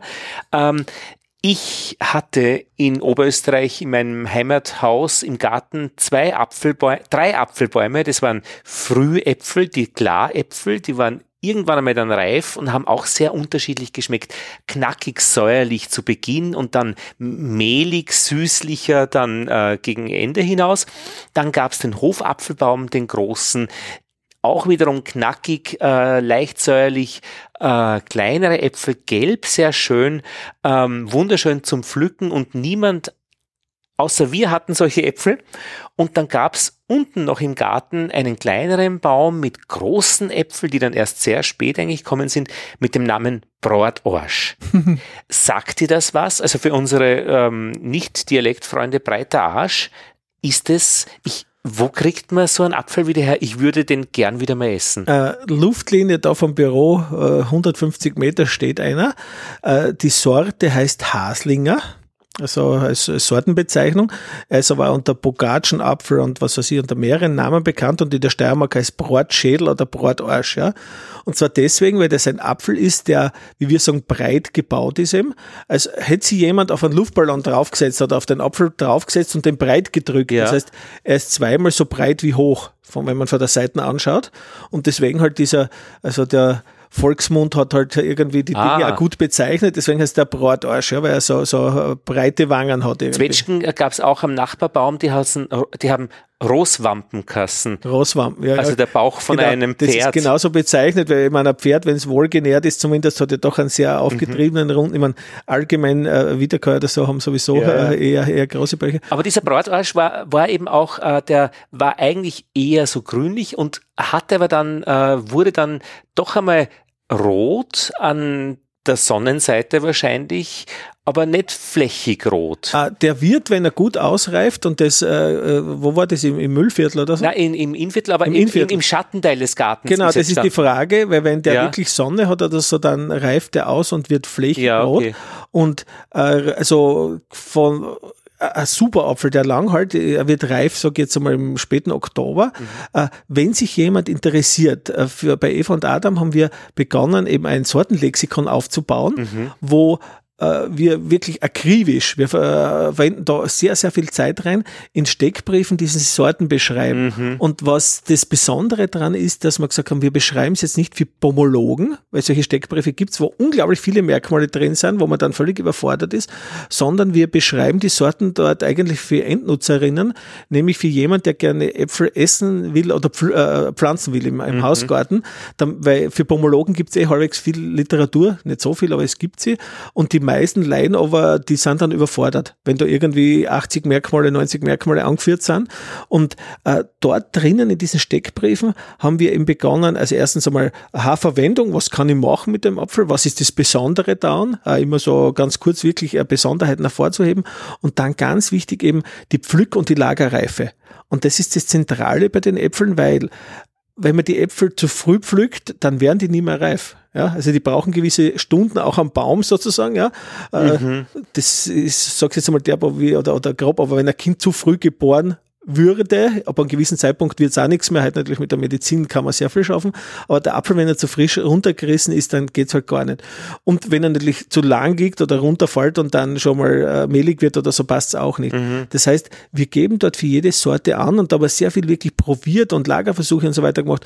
Wann soll ich den Apfel idealerweise pflücken mhm. und wann soll ich den dann essen? Mhm. Und wir hatten ja mit unserem Versand bei Eva und Adam, wo wir einfach Äpfelkisten versenden und dann machen wir da Mischungen, geben rein, äh, wenn wir begonnen haben, okay, eine Sorte, die kann man gleich essen, eine, die halt ein bisschen länger und der dritte vom Rest, die kann ich äh, einen Monat oder sechs Wochen später essen mit der Idee, wenn jemand sechs Kilo Äpfel kauft, die wird er nicht alle in der ersten Woche essen, dann hat er länger was davon. Mhm. Und ich, ich sage es jetzt plakativ, ampelmäßig, wir haben einen gelben, einen roten und einen grünen Apfel drinnen und gedacht, der grüne, den kann man jetzt noch irgendwie sechs bis acht Wochen aufbewahren. Was machen die Kundinnen? Sie haben es ja gelernt im Geschäft, der Apfel ist immer frisch und mhm. täglich zu essen. Sie beißen in den roten, oh, schmeckt gut, der gelbe schmeckt auch gut. Und beim grünen kriegen wir dann eine E-Mail, der grüne schmeckt furchtbar, der ist überhaupt nicht gut. Dann sagen wir, ja, ihr hättet vielleicht äh, den Steckbrief dazu lesen sollen, für die Genussreife, den muss man eben noch sechs bis acht Wochen lagern. Und jetzt kommt noch was dazu. Wir wohnen heute in Häusern, die ganz toll sind. Sie sind dicht, sie sind isoliert und so weiter, aber sie sind vom Raumklima her oft nicht sehr gesund, auch sehr warm und wir können dort aber auf keinen Fall Äpfel lagern. Früher hat jeder natürlich am Land und so sowieso, aber auch in der Stadt einen tollen Keller gehabt. Ja, auch in Wien hat es äh, perfekte Keller gegeben. Da hat man das Obst reingelagert und dann hat es sich ewig gehalten. Heute stellen wir das in die Wohnung. Vielleicht hat man auch Speis oder einen kühleren Gang, aber meistens hat es auch 20 Grad, wenn es nicht ein altes Haus ist. Und dann halten die Äpfel zehn Tage, zwei Wochen und schon sind sie hinüber, weil es einfach viel zu warm ist. Und das heißt, wir haben auch gelernt parallel, wir müssen kleinere Mengen an die Kunden rausgeben, wenn sie keine Lagermöglichkeit haben und die müssen sozusagen öfter das holen und das muss bei uns gelagert werden, weil sonst einfach schaut es darum. Ja. Aber die Anleitung ist wichtig. Ich habe auch gerade Kaffee äh, bestellt bei meinem Kaffeeausstatter Prem und der hat dazu geschrieben, äh, den nur drei Wochen nicht verwenden. Ja, also das, und, und das muss man aber, also da haben wir wirklich am meisten drinnen, wo die Kundinnen wieder mitlernen müssen, mhm. weil, weil dieser Reflex sehen im Geschäft und schon genussreif, der ist einfach jetzt über Generationen gelernt mhm. und den kriegt man ja, fast ja. nicht raus. Ja? Wobei eben bei unseren drei Apfelbäumen in unserer Wiese ums Haus, das Wissen war schon natürlich da, das Familienwissen, wann werden die jetzt abgeerntet und eingelagert. Genau, aber du hast den Apfelbaum auch jeden Tag gesehen. Du hast ihn jeden Tag gesehen. Das hat die Oma gewusst, das hat der Opa gewusst, die Eltern gewusst sozusagen. Das ist was anderes Gelerntes. Ja. Und andere Kundinnen, sage ich, die heute oder die sich interessieren in der Stadt, wo immer aufwachsen, die haben gelernt, Apfel wächst im Geschäftslokal und ist täglich frisch verfügbar. Ja, ja. Und, und du hast eben gelernt, der ist das meiste Zeit im Jahr ist er nicht am Baum, aber jetzt ist er da. Und das ja? war wirklich interessant, weil Essen war immer möglich und das hat einfach wirklich den, äh, der eigene Geschmack äh, dann hat dann hingeführt oder noch nicht hingeführt, aber dieser Befehl zum Abernten ist immer dann kommen von der Oma oder vom Vater. Die haben das dann einfach äh, gewusst, wann das wäre. Ja, und, und früher vielleicht dann noch aus der Generation halt heraus, dass man es nicht verkommen lässt, weil die ja vielleicht noch karge Zeiten gekannt haben und dann, aha, jetzt äh, beginnen die ersten Äpfel zu fallen, die sind jetzt reif mhm. und jetzt passt jetzt ernten wir sie, weil wenn wir drei Wochen warten und nichts machen, sind sie verfault vielleicht. Stimmt, ja? Und dann gab es auch diese Zone der äh, Apfel mit den Würmern, die war nämlich schon reifer am Boden teilweise, die ja. hat man dann schon für einen Apfelstrudel verwenden können, auch essen. Also die waren aber früher eben schon zur Verfügung. Man war eigentlich dankbar für einen Wurm. Genau. Wir, also wir sind auch dankbar, weil es bei uns mitunter Kommunikation beschert. Wir schreiben es, steht auf einer, unserer Homepage, äh, wir gehen davon aus, dass bei uns manchmal ein Wurm drinnen ist. Jetzt ist es, äh, also, und da meldet sich jemand, sagt, ja, da war ein Wurm und wenn es ganz schlimm ist, sogar bei, bei zwei Äpfeln äh, irgendwie Würmer drinnen von gefüllten 30, 40 Stück, jedenfalls. Und dann sagen wir, so, das erste, wenn Sie das sehr stört, dann schicken wir Ihnen gerne eine neue Kiste weil wir jetzt nicht unseren Kunden was zumuten wollen. Äh, sie können den Wurm aber auch ausschneiden. Äh, was sie aber damit wissen, das sind wirklich ungespritzte Äpfel, wo wir nicht mit der Chemie reingefahren sind, sondern die sind auch eben aus Streuobstherkunft. Und dort ist es eben so. Also jeder Mensch hat ein Verfallsdatum sozusagen und jeder Mensch wird vielleicht irgendwann krank und so haben eben Obstsorten draußen am Baum draußen Krankheiten auch drauf. Und das, finde ich, muss man nicht aufs Letzte hin ausblenden. Wenn wir aber Tafelobst verkaufen, ist uns auch klar, wir wollen eine gute Ware haben, wo wir jetzt äh, nicht äh, vielwurmige Äpfel sozusagen mhm. rausschicken, aber wir sehen es mitunter eben auch einfach nicht selbst. Mhm. Ja, sehr interessant. Ich hätte eine Frage, du hast gesagt, äh, äh, die Bäume sind teilweise sehr alt äh, mit den seltenen Sorten. Wie ist denn da die Verjüngung? Zweige runterschneiden, irgendwo draufpfropfen, fertig, das Neue kann entstehen? Ja, die alten Griechen, der Zeus, da gibt's Bilder, Darstellungen, der hat Kinder im Oberschenkel ausgetragen, wenn sie noch klein waren, nämlich ein Mann sogar. Und dann gibt's Darstellungen, die halt äh, Jahrtausende alt schon sind, wo man sieht, wie dieser Oberschenkel ist und da ist wie ein hartes D reingeschnitten, also wie der Buchstabe T und dann schaut da das Baby raus, sozusagen seitlich aus dem Oberschenkel. Und da drinnen ist schon, und das Ganze ist ja beschrieben, quer, die, die Römer haben ja den Obstbau zu uns gebracht, sozusagen genau das Okulieren, wie man heute ein Auge, ja, eine Knospe vom Baum reinnimmt, einen D-Schnitt macht und da sozusagen das Auge, die Knospe rein schiebt und dann wächst da der neue Baum raus.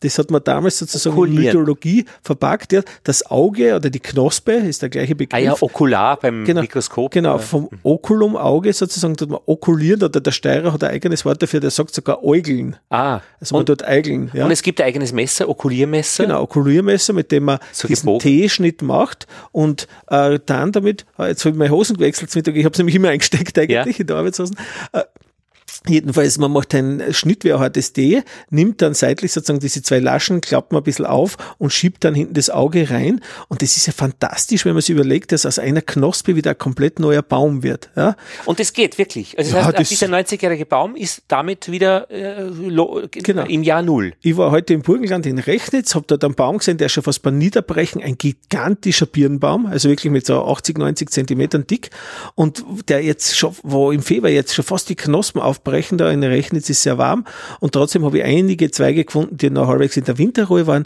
und da denke ich mir, okay, dieser Baum wird vielleicht in zwei Jahren nicht mehr stehen. Ich kenne auch nicht, was, welche Birne da drauf ist. Habe ich mal drei Zweige mit runtergeschnitten und mitgenommen, werde sie jetzt mal drauf veredeln auf einem Baum und dann schauen, ha, was ist das gewesen? Aber du redest hier von Zweigen und nicht von Augen? Genau. Äh, ich nehme natürlich einen größeren Zweig mit und es gibt unterschiedliche äh, Methoden der Veredelung. Im Winter äh, verwendet man hauptsächlich die sogenannte Kopulation. Das heißt, da wird auf einen Zweig ein gleich dicker Zweig draufgeben. Das heißt, ich schneide einfach beide Zweige schräg ab und gebe sie zusammen und verbinde sie mit einem Band sozusagen, als würde ich sie wirklich zusammenkleben. Ja? Und das sind also Bleistiftdicke Zweige, sage ich jetzt einmal, der kleine Fingerdicke, die miteinander verbinde. Das ist die. Kopulation und das Okulieren macht man im August, ja, in der zweiten Augusthälfte, wo ich nur ein kleines Auge nehme und dann auf einen Baum drauf veredle. Es sind einfach Sommerveredelung, sagt man, und Winterveredelung sind einfach zwei Methoden. Aber es gibt viele weitere Methoden. Aber jetzt weiß ich, wie du auf deine 180 Sorten äh, kommst. In Wirklichkeit habt ihr nur 60 Bäume, aber auf jedem Baum sind drei aufgepflanzt, verschiedene. Nein, das stimmt nicht. Äh, ich habe 159 Bäume, ich habe gesagt 160 ungefähr. Und äh, das werden aber laufend mehr. In der Baumschule habe ich schon wieder weitere, wo ich Sorten drauf vermehrt habe. Also wir nähern uns den 200 Sorten da. Äh, ich habe aber wirklich auch mehr Sortenbäume, aber das sind nur ganz wenige. Äh, einfach aus äh, Gründen, die, die sehr praktisch sind, nämlich zum Beispiel von frühen Sorten wie der Klarapfel oder Starks Earliest oder so. Die halten ja irgendwie nur zehn Tage und ich brauche davon nicht einen riesen Baum haben, weil ich sie eh nicht alle wegessen kann. Und dann denke ich mir, okay, auf dem Baum habe ich lieber vier Frühsorten drauf, vier verschiedene und die so im Wochenrhythmus nacheinander kommen, dann habe ich immer was Frisches, weil was hilft's mir, wenn drei Viertel vom Baum mehliger Klarapfel ist, den ich dann, der überreif ist, den ich fast nicht mehr brauchen kann. Und da habe ich lieber nur vom Baum sozusagen ein Viertel der Krone jeweils, ja, von den Hauptästen eine andere Sorte und dann habe ich weniger Menge von den frühen Sorten und die halten ja nicht lang und, und was anderes. Ja, aber wäre das nicht der Strategie, dass man statt einem Apfelbaum mit einer Sorte oder zwei einfach wirklich so einen Jahreszeiten-Apfelbaum hat, der äh, einfach jeder Zweig macht äh, zu einem anderen Monat? Das macht auch Sinn und gerade im privaten Hausgarten, wo man vielleicht nur 500 Quadratmeter oder so Platz hat, kann ich ja nicht 20 verschiedene Bäume hinpflanzen, weil die gar nicht Platz haben nebeneinander. Und da empfehle ich sehr wohl, dass man mehr Sortenbäume hat, aber vielleicht mit, ja, sagen wir vier, fünf, sechs Sorten mehr nicht, dann wird es unübersichtlich nur mit einer Einschränkung. Äh, wenn auf so einem Baum, also ich skizziere jetzt einmal einen Baum, der hat einen Mittelast, einen Leitast, sag mal, und äh, eine Stammverlängerung und vier Leitäste, also sagen wir fünf halbwegs gleichmäßige Hauptäste und auf jeder ist eine unterschiedliche Sorte drauf dann müssen die fünf aber in einem Gleichgewicht bleiben, weil es gibt natürlich stark wachsende Sorten, die wachsen den anderen voraus, werden schon doppelt so hoch nach fünf Jahren oder so, überwachsen alle anderen und die anderen verkümmern dann, weil immer der höchste Bereich vom Baum kriegt die ganzen Nährstoffe, ja, und der wächst immer schneller, immer schneller und die anderen vier verkümmern oder vielleicht wachsen zwei schneller und drei verkümmern.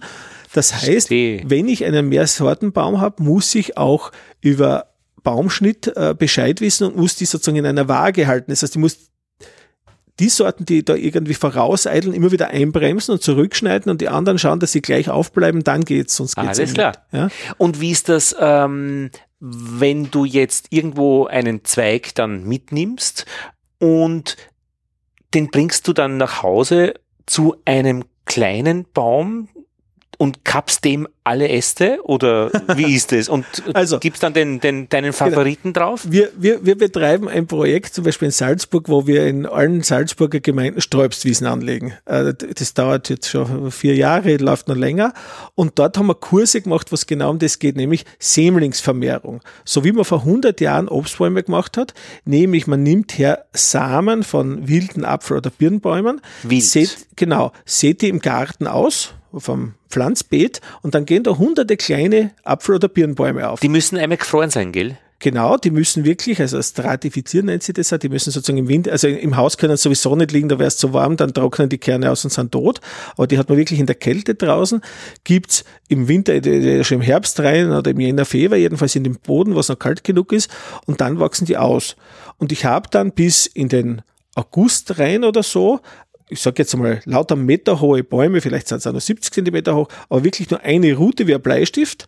Und das, jeder Kern, der da auswächst, ist eine eigene Sorte. Und man sagt eine Wildling, äh, ein Wildling oder ein Sämling, wer eben vom Samen kommt, äh, und die verwendet man als Unterlage. Ja? Aber, aber, aber Moment, äh, jeder, ich meine, wie jeder eine eigene Sorte. Du, du Das ist das Zentrale, wo die spannendste Frage ist, warum man überhaupt Bäume veredelt. Äh, wenn ich jetzt hergehe, nehme jetzt eine Sorte in der Steiermark, den Kronprinz Rudolf. Entschuldigung, eins Ja? noch zurück. Du hast einen Wildapfel, wie? Eine, äh, einen wilden Apfel und du nimmst seine Kerne, seine 20 und wi- wirfst die am Boden und kommen Genau. 20 äh, Mal dieser Wildapfelsorte Baum raus. Nein, es kommen 20 irgendwelche Wildapfelsorten Ja, aber raus. das, naja, Ja, ich versuch's irgendwelche? gerade zu erklären. Ah, okay, Genau. alles klar. Äh, Aber, die, aber wir starten beim bei Wir starten ganz Vorstellung. bei Null. Ein Wildapfelbaum, ich nehme einen Wildapfel Ja. und die Kerne, die dieser Wildapfel hat, habe ich am Boden. genau, aber ich erkläre es leicht, weil Wildapfel kann sich fast keiner vorstellen. Ja, ich bleibe beim Kronprinz Rudolf. Wir haben einen Kronprinz Rudolf, den kennt irgendwie jeder, kriegt man auch im Geschäft. Und der hat jetzt Kerne drinnen. Und dann denken die Menschen, aha, dann nehme ich die Kerne vom Kronprinz Rudolf, sehe sie aus, dann werden die Bäume groß. Ich habe da zehn Kerne drinnen, mache zehn Bäume draus und das sind keine Kronprinz Rudolf haben. Sagen sie, verdammt, warum funktioniert das nicht? Und jetzt erkläre den Menschen das immer so, sage ich, man muss sich Apfelblüte vorstellen, sage jetzt wie eine Frau. Ja, da sind genauso Eizellen drin in der Apfelblüte und eine Frau kriegt jetzt auch zehn Babys. Ja, die kriegt aber nicht der Apfelbaum, die alle zugleich die Kerne in einem Apfel drin, sondern die kriegt zehn Babys, sagen wir, wie es früher durchaus üblich war, in zehn Jahren. Warum sind die nicht alle gleich wie die Mutter? Weil der Vater auch mit dabei war und weil jedes Baby, ja, das die Frau jetzt gezeugt hat mit dem Mann, vom Vater den halben Chromosomensatz hat und von der Mutter und sie hat von mir aus fünf Mädchen, fünf Buben, sie kann zehn Mädchen haben, sie kann neun, eins haben, wie auch immer. Und es können manche sogar der Mutter sehr ähnlich schauen. Eine Tochter, die, sag mal, der Steiermark schaut aus wie Obergriesen von der Mutter. Es kann aber ein Sohn sogar der Mutter sehr ähnlich schauen. Gibt's ja auch, ja, der hat ja feminine Züge etc. Und es kann mehr Väter geben. Genau, aber es ist keiner von diesen zehn Kindern, die die Frau kriegt, ist gleich wie sie. So, jetzt gehen wir zurück zu unserem Kronprinz. Da sind auch zehn Eizetteln drinnen, sage ich jetzt einmal, also bildlich gesprochen. Jetzt kommt jedes Mal die Biene mit einem Pollenkorn daher, der Vater sozusagen, und bestäubt diese Eizelle und wir haben dann zehn Kerne drinnen, sind zehn Babys. Warum sollen beim Kronprinz Rudolf des Kronprinz Rudolf dann sein die Kerne? Das sind ja auch neue Babys, weil wieder die Eizelle mit dem Pollenkorn, das die Biene gebracht hat, verschmolzen ist und das Baby ist der Kern und das ist ein neue, neues Wesen, wie bei uns Menschen, ja. Und diese männliche Zelle der Pollen, äh, ist der vom selben Baum oder von angrenzenden Genau, Bäumen? das kommt noch dazu. Gleich wie bei den Menschen wir nicht wissen, in Wirklichkeit äh, sind die zehn Kinder wirklich alle vom Vater, ja, könnte auch vom Nachbarn sein, sag ich jetzt einmal, ja. Gleich kann jetzt der Pollen kommen. Zufällig hat die Biene den vom gleichen Nachbarbaum gebracht. Sie könnte aber mal, wenn es jetzt äh, so hergeht, bei zehn Bäumen gewesen sein und von zehn verschiedenen Bäumen den Pollen braucht. Und Schluss ist mit Kronprinz Rudolf. Genau, aber jedenfalls diese zehn Babys, ja, die Mutter kriegt zehn Kinder, die nicht sie selbst sind, ja, die sind nicht genetisch gleich und gleich sind die zehn Kronprinzkerne, die da drinnen stehen, sind unterschiedliche neue Sorten. Aber ja. wäre jetzt diese Kronprinz Rudolf Mutterblüte von Kronprinz Rudolf äh, Bäumen umgeben, dann wäre schon alle zehn Kronprinz Rudolf vielleicht ein bisschen. Nein, eben nicht, weil äh, ja, der Mann und die Frau zeugen miteinander zehn Kinder und die sind auch nicht alle gleich, obwohl es die zehn Eltern, äh, sozusagen immer die gleichen Eltern sind. Das ist genetische Rekombination. Das heißt, wenn, wenn zwei mhm. äh, genetische Sätze, mhm. Chromosomensätze sich treffen, mhm. Rekombination heißt, wird immer, wenn die Karten neu gemischt, kommt jedes Mal ein neues Lebewesen raus und auch sogar, wenn das zwei Kronprinz Rudolf sind. Was aber schon vorkommt, ist, dass zu mir ist ein Mann einmal gekommen und hat gesagt, ja, also das war Ilzer Rose, war jetzt eine andere Sorte. Er hat die ausgesät und es sind wirklich Ilzer Rosen aufgegangen. Dann bin ich hingekommen, die waren schon 20 Jahre alt und habe mir die Früchte angeschaut und haben wir gefunden, ja, von, ich glaube, da waren es elf oder zwölf Bäume, zwei, drei davon haben wirklich dem Ilzer Rosen äh, ähnlich geschaut. Ja, aber ich habe gesagt, ja, kein Wunder, warum? Es ist ja auch die Muttersorte. Wie ich vorher gesagt habe, manchmal schaut die Tochter halt auch mhm. der Mutter ähnlich, aber es ist nicht das Gleiche. Aber jetzt nehme ich dann an, dass diese Sorten, diese unterschiedliche Sorten auf diesem Rang sind. Einfach dieses unterschiedlich aussehende Kindheitslevel. Ja. Also, das heißt, Kronprinz Rudolf oder eine andere Apfelsorte Brotorsch entsteht einfach, äh, weil diese Mutterblüte mit ihren Eizellen eben unterschiedliche aussehende Kinder produziert, aber das, das definiert dann die Sorte. Genau gleich wie äh, eine Frau. Äh, ja, jedes ja. Kind sozusagen wäre eine Sorte, jeder ist ein. Individuum und komplett anders. So ist es auch der so, Kern. Und wie kriege ich jetzt meine Ziel? Kronprinz genau. Rudolf Sorte. Und jetzt komme ich drauf, aha, wenn ich den Kronprinz Rudolf habe, dann kann ich aus dem Kern nie mehr nachziehen, weil ja. das immer, der ist immer vom anderen Vater bestäubt worden, geht eben nicht. Aber ich kann, und jetzt kommt was, wo wir Menschen jetzt rausfliegen, wir können es nicht mehr, ich kann Pflanzen vegetativ vermehren. Das heißt, mhm. ich kann vom Kronprinz Rudolf einen Zweig runterzwicken mhm. und den auf einen anderen Baum rauf machen. Ja? Das funktioniert mit äh, Riewittelsträuchern auch zum Beispiel. Da kann ich einfach einen Zweig eingraben neben, der schlagt dann Wurzeln und dann hacke ich den ab ja. und äh, habe sozusagen einen, einen, neuen Strauch. Und das geht eben mit Bäumen. Mit Menschen, wir können nicht einen Finger abzwicken, mhm. den irgendwo draufsetzen und dann wird ein neuer Lothar Bodingbauer drauf äh, ob man sich das wünscht oder was ist dann nochmal eine andere Frage. Aber was heißt gleichzeitig, ja alle Kronprinz Rudolf Bäume dieser Welt, und da gibt es nämlich an Hunderttausende, wenn nicht Millionen, stammen vom ersten Baum. Mhm. Ja, und deswegen bei diesen alten Sorten sagt man sehr oft, das ist ein Zufallssämling. Nämlich, es ist früher, war ein Bauer spazieren gegangen vor 150 Jahren, hat in einer Hecke drinnen einen Apfelbaum gesehen und zufällig im Herbst, aha, da sind schon Früchte dran, den Apfelbaum hat ein Vogel dort ausgekackst und hat da irgendwie einen mhm. Kern fallen lassen äh, oder ein Reh hingeschleppt, was auch immer.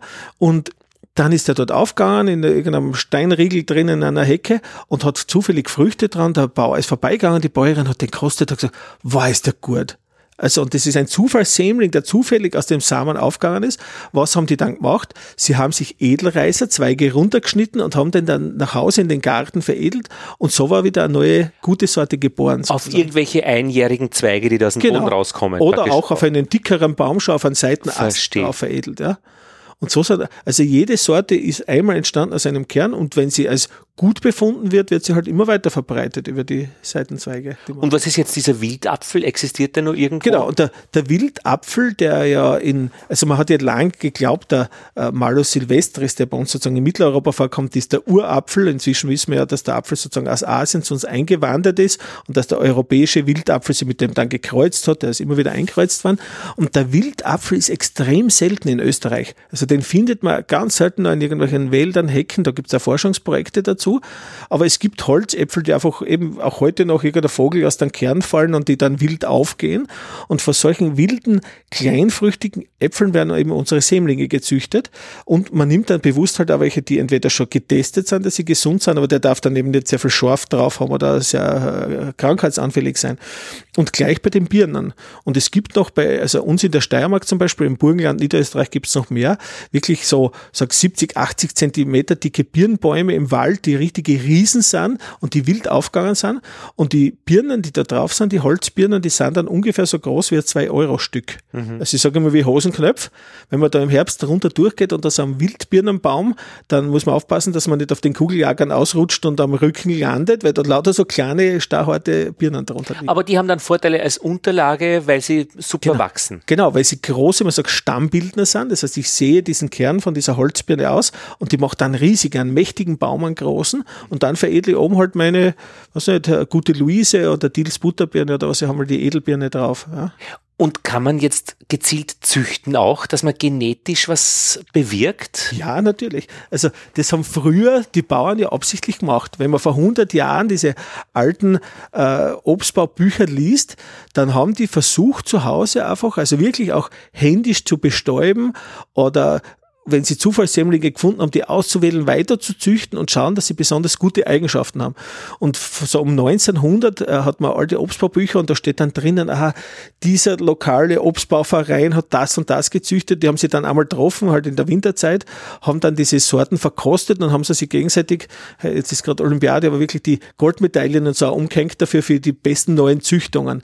Und da war das sozusagen ein, ein großer Sport, wirklich äh, tolle Dinge vorzubringen. Mhm. Und gleich passiert das heute, nur heute passiert es systematisch. Das heißt, man geht her und hat in Glashäusern dann Zehntausende von Jungbäumen und damit man nicht warten muss, ob der besonders toll ist oder nicht, werden zum Beispiel diese Bäume dann flächig alle mit verschiedensten Krankheiten besprüht. Der kriegt wirklich den Schorf drauf, den Mehltau drauf und so weiter.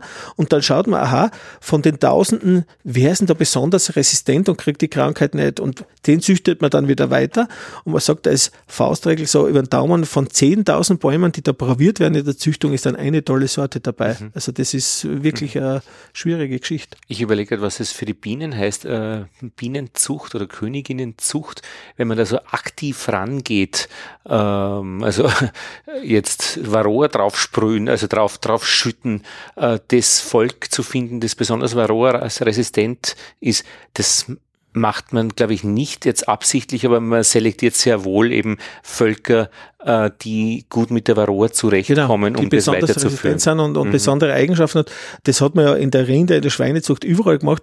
Eine Kuh hat in Österreich nach dem Krieg, also wenn die mal 600 Kilo gehabt hat, war es eigentlich mhm. schon ein Riesenvieh. Mhm. Heute ist 850 Kilo oder so auch üblich. Das heißt, man hat halt wirklich die stärksten, die größten ausgewählt. Und da sage ich immer wieder, man, man muss es immer überlegen, wo gehe ich hin. Dieses Züchten mit Excel-Tabelle, wie es ihnen hat auch Gefahren, weil äh, die, die Fähigkeiten, die jemand hat, wir sind halt in der Zeit vom Klimawandel, ja, und welche Fähigkeiten bringen an wie weit, und ich vor kurzem ein Comic gesehen, das total super ist, nämlich auch so Lernen und Fähigkeiten, da sitzen nebeneinander ein Schimpanse oder so, ein Krokodil, ein Haifisch, ein Elefant, also quer Tiger durch die Tierreihe und vorne sitzt der Lehrer und sagt dann, okay, ich habe jetzt eine Prüfungsaufgabe für euch, die ist für alle das, mhm. die gleiche Aufgabe, dass es fair ist, bitte klettert diesen Baum hoch. Und der Elefant und der Haifisch schauen natürlich ganz verzweifelt mhm. und die Frage ist dann immer, weil ich sage, ja, in der Züchtung, wenn man alles auf eine Fähigkeit oder auf ein Zuchtziel, wie man sagt, hinbringt und das heißt dann halt große Frucht oder süße Frucht oder was, dann kann ich in anderen Situationen sozusagen, ja, also Resilienz kommt da mit rein, wie sehr kann ich sozusagen, wenn sich die Bedingungen ändern, dann noch realisieren. Und unsere Apfelbäume halt, wir sehen das, ich bin jetzt beruflich äh, regelmäßig in Thüringen oder so, plötzlich, oder bei uns gibt es ja im Weinviertel, habe ich nur mehr Niederschlag, 450, 500 Millimeter und dann fallen wir da rein auch diese ganzen Sorten aus, weil sie eben an Trockenheit nicht angepasst sind. Jetzt hilft es mir nichts, wenn ich den hinzüchtet habe auf besonders große rote Früchte, aber trockenheitresistent ist er überhaupt nicht mehr. Mhm. Ja? Dieses plötzlich, das du verwendet hast, also das geht ja zu schnell, eben der Klimawandel, dass man ja. da eben gut mitkommt. Das ist das Problem vom Klimawandel auch. Ja, aber wir haben heute auch in Österreich, wenn ich heute im Burgenland war zum Beispiel, also Regionen, die dort, wo Obstbäume über hunderte Jahre schon in trockenen Klimaten oder wo halt deutlich weniger Niederschlag ist, gezüchtet worden sind. Wenn ich im Bad aus See bin, habe ich über 2000 Millimeter Niederschlag und irgendwo im Seewinkel halt deutlich weniger oder im Mittelburgenland und so. Das heißt, ich, es sind da Freilandversuche, haben über Jahrhunderte schon stattgefunden. Also ja, aber eben, äh, wenn jetzt das sich schnell verschiebt, dann sind die genau. Freiland... Die, die, Veränderungen halt natürlich so dramatisch sind, ja. äh, das bringt die Natur ganz arg in Bedrängnis, das ist eine Katastrophe und dennoch sozusagen schaut man auch schon wieder drauf, was kann dann hier sein?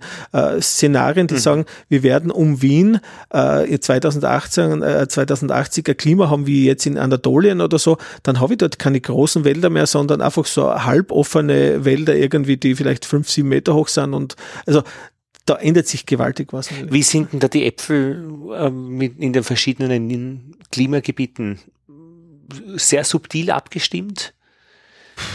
Äh, Klimagebiete, die. Oder also, Klimazonen in Österreich. Ja, also kannst du einen Salzburger Apfel nach, nach Tirol bringen, auf den Berg rauf. Das, das geht noch ganz gut. Äh, also ich arbeite in Salzburg halbwegs früher in Oberösterreich und so. Es gibt Sorten, die sind unglaublich gut äh, an extremes Klima angepasst. Mhm. Ich war vor ein paar Jahren einmal in Tirol und habe dort für den Tiroler Landesobstbauverband einen Vortrag gehalten äh, und habe dort einige Dinge gelernt. Eines war zum Beispiel, dass Tirol wirklich viel, viel mehr äh, Menschen hat, die im Obstbauverein sind als die Steiermark. Und weil wir glauben, wir immer gedacht, wir sind das Obstbauland.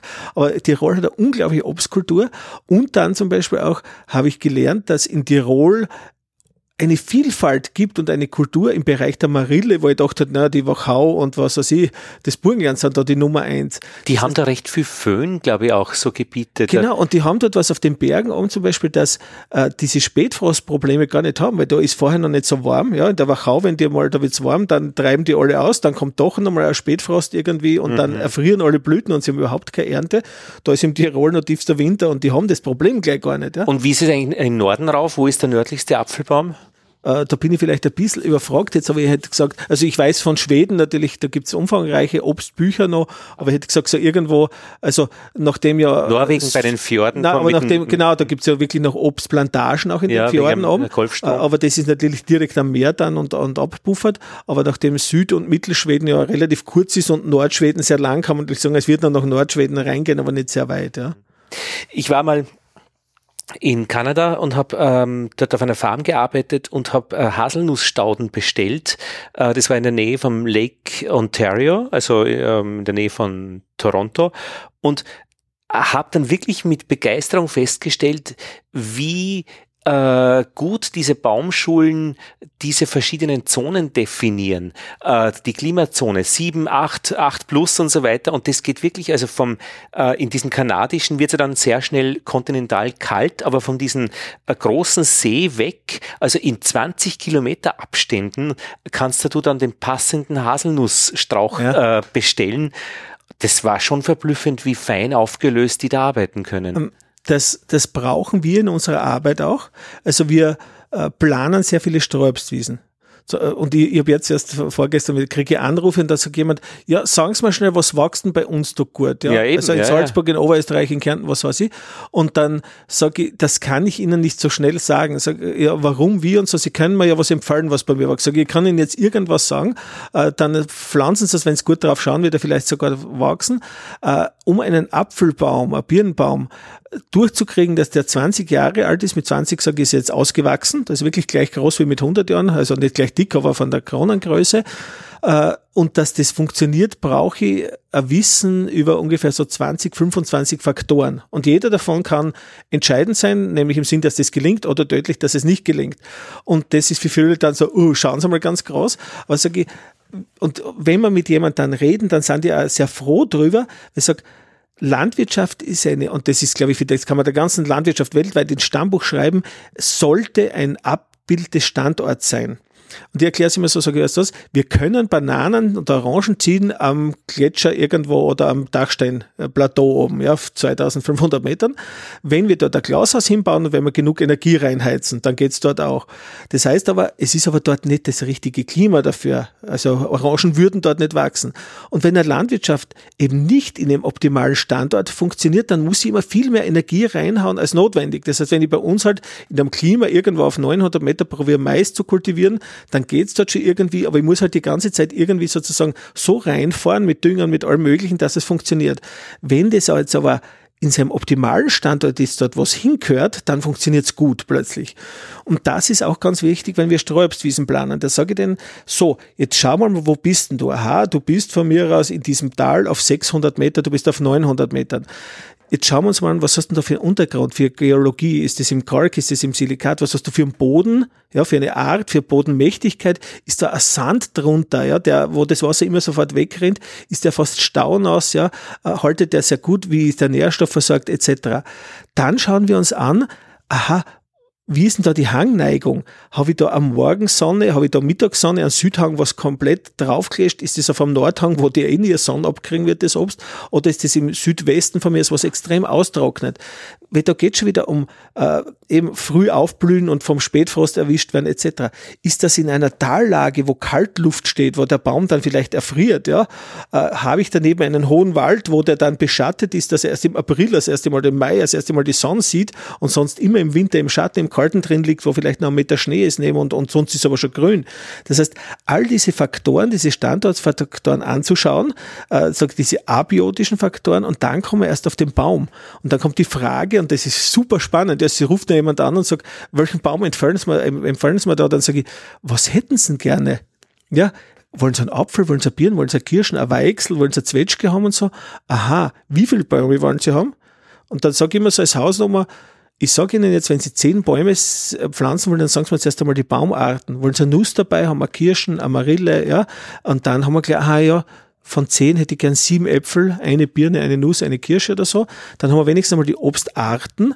Und dann sage ich mir, was wollen sie machen damit? Ich habe einen Opa gehabt, der war schon sicher 80, gut 80, hat er gesagt, er hat nur Brennbirnen, er will Schnaps brennen und er würde gern 30 weitere Brennbirnen pflanzen sage ich, ich will jetzt nicht frech sein, aber wahrscheinlich werden es, bis die Barmer Drogen anfangen, nicht mehr leben. Also bis die wirklich in den Ertrag gehen in 15, 20, 30 Jahren. Ja. Vielleicht sollte man auch mitdenken und die Jungen fragen da auf dem Bauernhof, was wollt ihr gerne pflanzen? Wollt ihr auch Schnaps brennen oder wollt ihr später vielleicht einmal Tafelobst haben oder wollt ihr Zwetschgen haben oder was auch immer. Ja. Das heißt, nachdem Obstbäume ja 100 Jahre, Birnen fast 200 Jahre alt werden oder auch mehr mitunter, ist es ja was, was extrem schwierig zu denken ist, was werden die späteren Generationen machen. Und wir landen sehr oft dann natürlich bei privaten Familien oder so, einmal bei einer stabilen, guten Eigenversorgung dass ich sage, super, wenn ich halt im Juni Kirschen habe und wenn ich dann einen frühen Apfel habe und so weiter, dass man eine gute Mischung zusammenbringt. Ich meine, man sollte auch den Tausch nicht außer Acht lassen mit den Nachbarn, was die haben, weil man, das geht schon hin und her super, auch. Ja, genau. Und manchmal ist ja so, der eine, also Apfelbäume alternieren, die tragen meistens jedes zweite Jahr nur, aber äh, nämlich der eine hat besonders viel Ertrag hier, der andere dort, das geht schon. Wenn ich jetzt aber sage, okay, ich setze alles auf die Sorte Danziger Kantapfel, der ist noch, sage ich, verhältnismäßig frühreif und ich kriege die dann in einem Jahr nicht los. Oder es hagelt von mir aus, oder es ist genau in der Blütezeit vom Danziger Kant, wie vorher gesagt habe, besonders kalt und es fliegen keine Bienen. Das heißt, ich kann natürlich auch das Risiko streuen, indem ich viele Arten, viele Sorten habe mhm. und sage, okay, es ist halt alles abgefahren, aber Nüsse haben wir wirklich viele ja, in dem Jahr. Oder? Wie bei den Aktien. Genau, es war super Kirschenjahr, genau. Ich streue das Risiko sozusagen. Und heute, man lacht ein bisschen drüber, weil man sozusagen nicht mehr auf Gedeih und Verderb dran hängt. Wir können ja dann im Geschäft was kaufen, wenn alles erfriert. Nur früher war es wirklich die Frage, bringe ich mit und mich und meine Kinder über Richtig. den Winter oder nicht? Ja, ha, habe ich dann was? Und da haben sie halt Kirschenkompott gemacht und haben im Herbst daraus, wenn man mit dem Flachsdörren fertig war, sind die Dörröfen weiter geheizt worden und man hat äh, vorher schon Zwetschgen, aber dann noch Birnen und Äpfel und alles gedörrt, das, mhm. das überschüssige das Äpfeldörren, gell? Ja. Weil man natürlich im Winter war das super, nicht? Ein Dörrobst, das süß ist, das äh, nicht verschimmelt, das sich gut haltet, äh, dass man es dann hernehmen hat können, weil äh, normal sterblich in Österreich hat es nicht leisten können, Obst zu kaufen im Geschäft. Und das. Glätzenbrot als genau, Produkt. Weil das natürlich ein super war, das Brot ja früher, also meine Oma, weiß ich, die haben einmal im Monat gebacken, haben dann ungefähr 30 Brotleibe gemacht. Und dann habe ich mir gedacht, wow, das muss ja trocken worden sein. Und dann habe ich gesagt zu meiner Oma oder meinem Vater, weil wir geredet haben, ja, das Brot war das dann nicht total trocken. Naja, das hat man eigentlich, frisches Brot hat man gar nicht gekriegt. Da haben den Kindern gesagt, kriegt man nur Bauchweh davon. Mhm. Man hat es relativ bald in so Raufen oberhalb vom Herd hineingestellt, um das absichtlich gleich trocken zu kriegen, weil es sich dann gehalten hat, weil sonst hätte ja das schimmeln können. Mhm. Und dann sage ich, ja, und wie hat man das dann gegessen? Und ich kann mich ja lebhaft erinnern, mein Vater, da hat man mit einem dicken Messer sozusagen durch den Brotleib da runtergeschnitten, das hat dann richtig gewitscht und hat so ein dickeres Stück runtergeschnitten und hat das dann gebrochen. Äh, das war steinhart oder total fest, mit dem Messerrücken manchmal richtig so zerschlagen und hat das Brot immer halt eingeweicht in der Suppe, in einer saure Milch, in was auch immer und hat es dann so gegessen, weil 30 Brotleibe, natürlich sind die nicht frisch geblieben, ja. Mhm. Wenn ich aber ein Kletzenbrot gemacht habe, dann habe ich die Feuchtigkeit da drinnen gehabt und das wissen wir ja, also Kletzenbrot oder Pumpernickel, das halt relativ lang und ist dann frisch und gut herzuessen, weil es auch mhm. sozusagen feucht ist. Und deswegen ja. war es ja was Besonderes. Ja, und deine Auswahlfragen mit Hangneigung und so weiter, betreffen die dann die Unterlage oder den aufokulierten oder gepfropften oder äh, kopulierten äh, Edelzweig? Äh, die Auswahlfragen betreffen im Endeffekt vor allem die Sorte. Wie, wie angepasst ist die Sorte und was kann die aushalten? Also das, was ja? oben ist. Genau. Und äh, weil also uns gelingt es ja klimatisch, wenn wir gut drauf schauen, was geht in einer Region, auf 1200, 1400 Meter rauf können wir tollstes Obst haben, weil es es dort auch schon gibt, wenn wir wissen, was wir machen. Ja. Die Unterlage, also die da sozusagen, wo der Baum drauf veredelt wird, die entscheidet zwei Dinge hauptsächlich, nämlich wie groß wird der Baum und wie alt wird er. Ja, also es kennen alle diese Bäume in den Plantagen, äh, diese Bäume in den Plantagen, die tragen schon im zweiten Jahr. Ja, da hat man nach zwei Jahren schon ganz toll Äpfel drauf. Die werden aber nur so 16 bis 20 Jahre alt. Älter wird die Plantage, also dieser, die Plantage nicht, da war der Baum nicht. Mhm. Und danach, also nach 15 Jahren fangen die massiv zu verkreisen an und dann sind sie auch hinüber. Dann werden sie ausgerissen und die Plantage neu bepflanzt. Und das sind, man sagt, äh, schwachwüchsige Sorten, ja, M9, da gibt's Bezeichnungen dafür. Äh, die tragt sehr schnell, lebt aber nicht lang. Und das ist für Plantage eigentlich optimal. Die ist aber auch gar nicht so schlecht, wenn ich einen sehr, sehr kleinen Hausgarten habe. Wenn ich sage, okay, da kann nur ein kleiner Baum sein, der hat nur der Platz, der wird aber nicht sehr alt werden. Also ich darf nicht denken, dann da werden noch meine Enkel ernten davon, sondern nach 20 Jahren ist der Baum hinüber.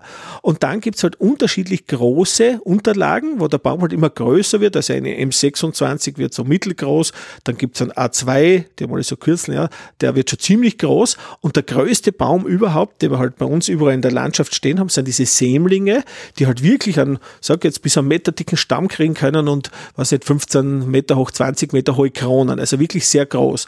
Und je nachdem, welchen Baum ich haben will, brauche ich die richtige Unterlage. Und da kommt jetzt das Zentralste überhaupt, nämlich ich muss in der Baumschule danach fragen.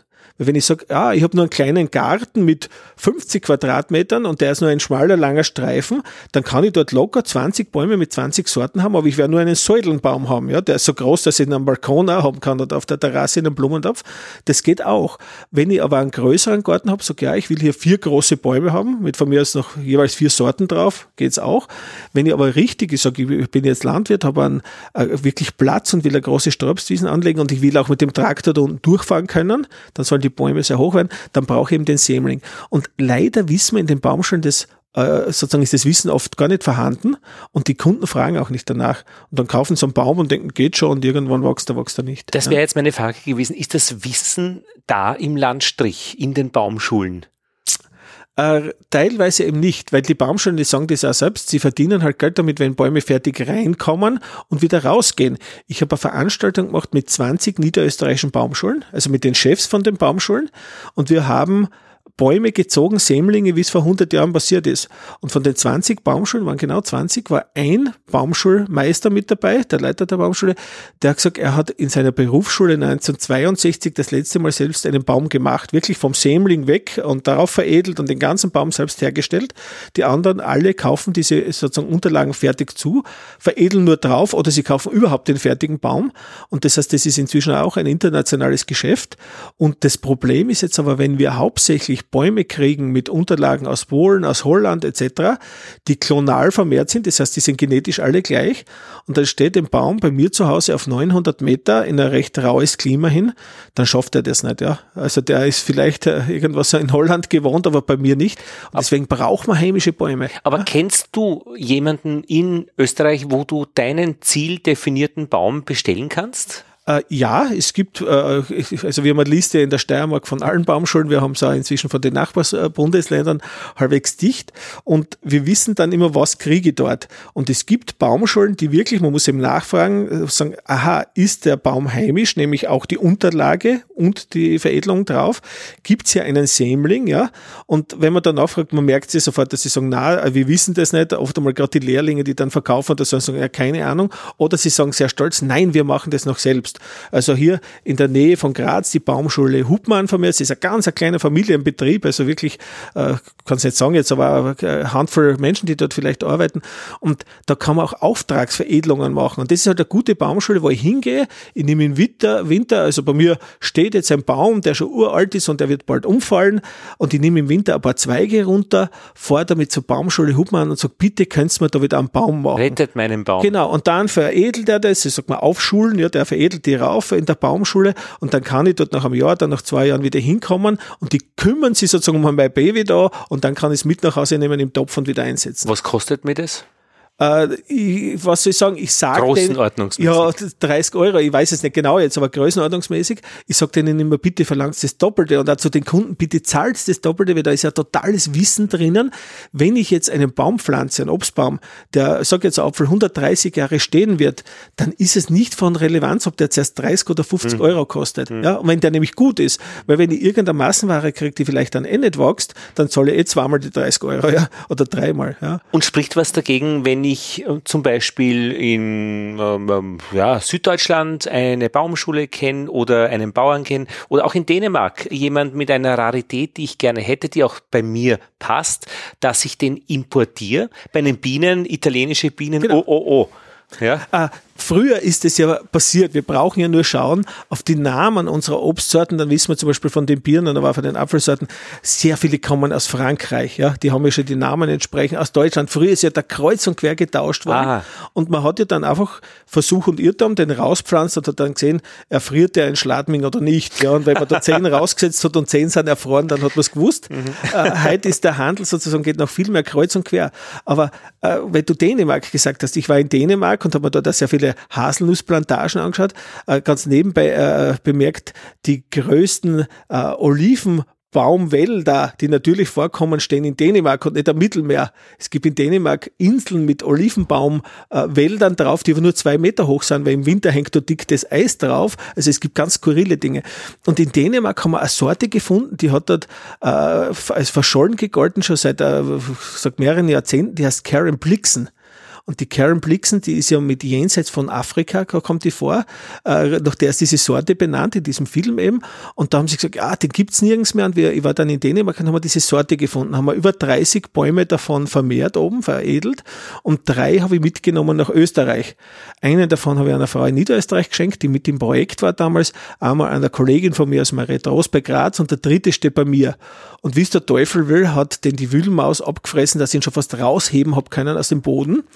Und da, das hat mich echt schwer getroffen, weil sozusagen eh schon so seltene Sorten, dann veredle ich den und irgendwie, wir haben immer einen Wühlmauskorb, ein Gitter rum und da ist die halt reinkommen und dann habe ich den liebevollst behandelt und wenn ein Baum auch schon ganz arg ramponiert ist, von mir vom Schafen, von Pferden abbissen worden ist und so weiter und man macht da eine sehr gute Lehmbackung rundherum und man bemerkt es sofort, kann man den wieder retten. Und dieser Karen Blixen, mit dem habe ich mitgefiebert, zwei, drei Saisonen und jetzt letztes Jahr ist er wieder super gewachsen und er hat es geschafft.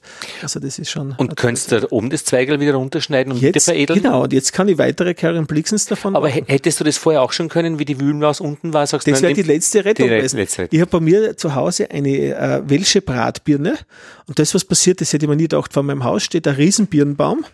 Wir sitzen gemütlich im Juni, irgendwann 20. Juni im Haus, äh, beim alten Haus, das Fenster ist offen, ein altes Holzblockhaus plötzlich macht's draußen, also kein Wind, kein gar nichts, macht's ein Riesenkracher, ein Gedöse denke mir, was ist denn jetzt passiert? Also, als wäre irgendein Kleinflugzeug in Hang gerast mhm. oder was weiß ich. Geh raus, liegt der riesen Birnbaum, der immer vor meinem Haus gestanden ist. ist der einfach umgestürzt. Wenn Bäume umfallen, das ist arg, ja. Das geht auf Zack. Und naja, und vor allem, weil es sonst so ruhig war, weil ja, wenn ja. im Sturm umgerissen hätte, hätte ich halt Eben. damit. Nein, ja. aber das passiert, ja. Und ich, jetzt liegt meine falsche Brautbirn. Also ich habe mir gedacht, die wird mit locker überlegen, die hat, war nicht morsch oder irgendwas. Und dann habe ich gesehen, bei den Wurzeln hat sie trotz, da, äh, trotzdem schon was gehabt. Naja, und das im Juni, da kann man aber keine Edelreißer wirklich gut schneiden, also man kann es probieren. Ja, und sie hat aber trotzdem noch zwei, drei Wurzeln in den Boden reingehabt und dann habe ich sie einfach liegen lassen. Das Laub ist braun worden alles. Und im August kann man endlich Edelreiser schneiden und ein paar Zweige waren noch so halb grün und so.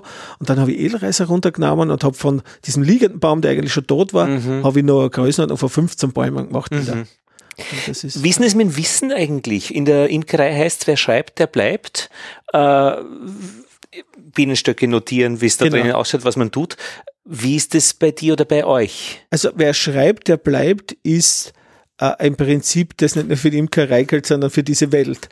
Äh, mein Vater zurück hat, seit er sich erinnern kann, ein Tagebuch geschrieben. Seit ich schreiben kann, mache ich das auch. Also seit ich irgendwie sieben Jahre alt bin, habe ich ein Tagebuch geschrieben.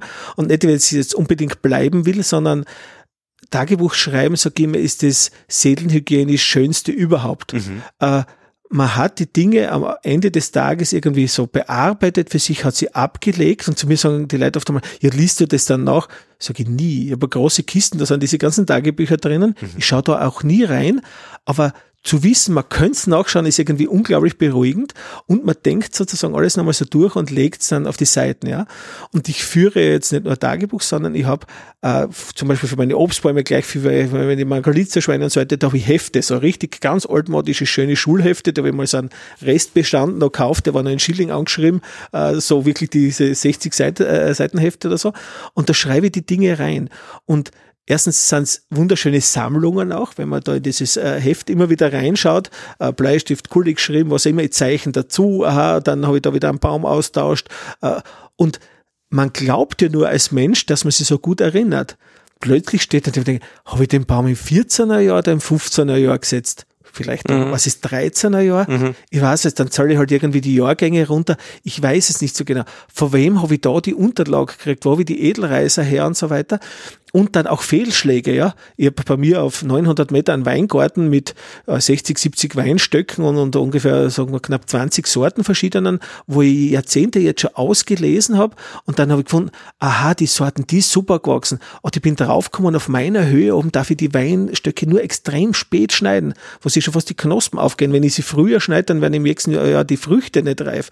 Das ist das alles. Und dann liest man das durch, dann sagt man es am Kollegen und so. Also dieses Geschriebene, das ist Gold. Ja? Und auch wenn wir alte Aufzeichnungen finden. Und wie ist der Wissensaustausch zwischen den Expertinnen und äh, Experten? Es gibt ja im pomologischen Bereich wenige. Also es gibt natürlich bei uns den Intensivobstbau, von denen kann man durchaus auch viele Dinge lernen, Klimabeobachtung etc. und so.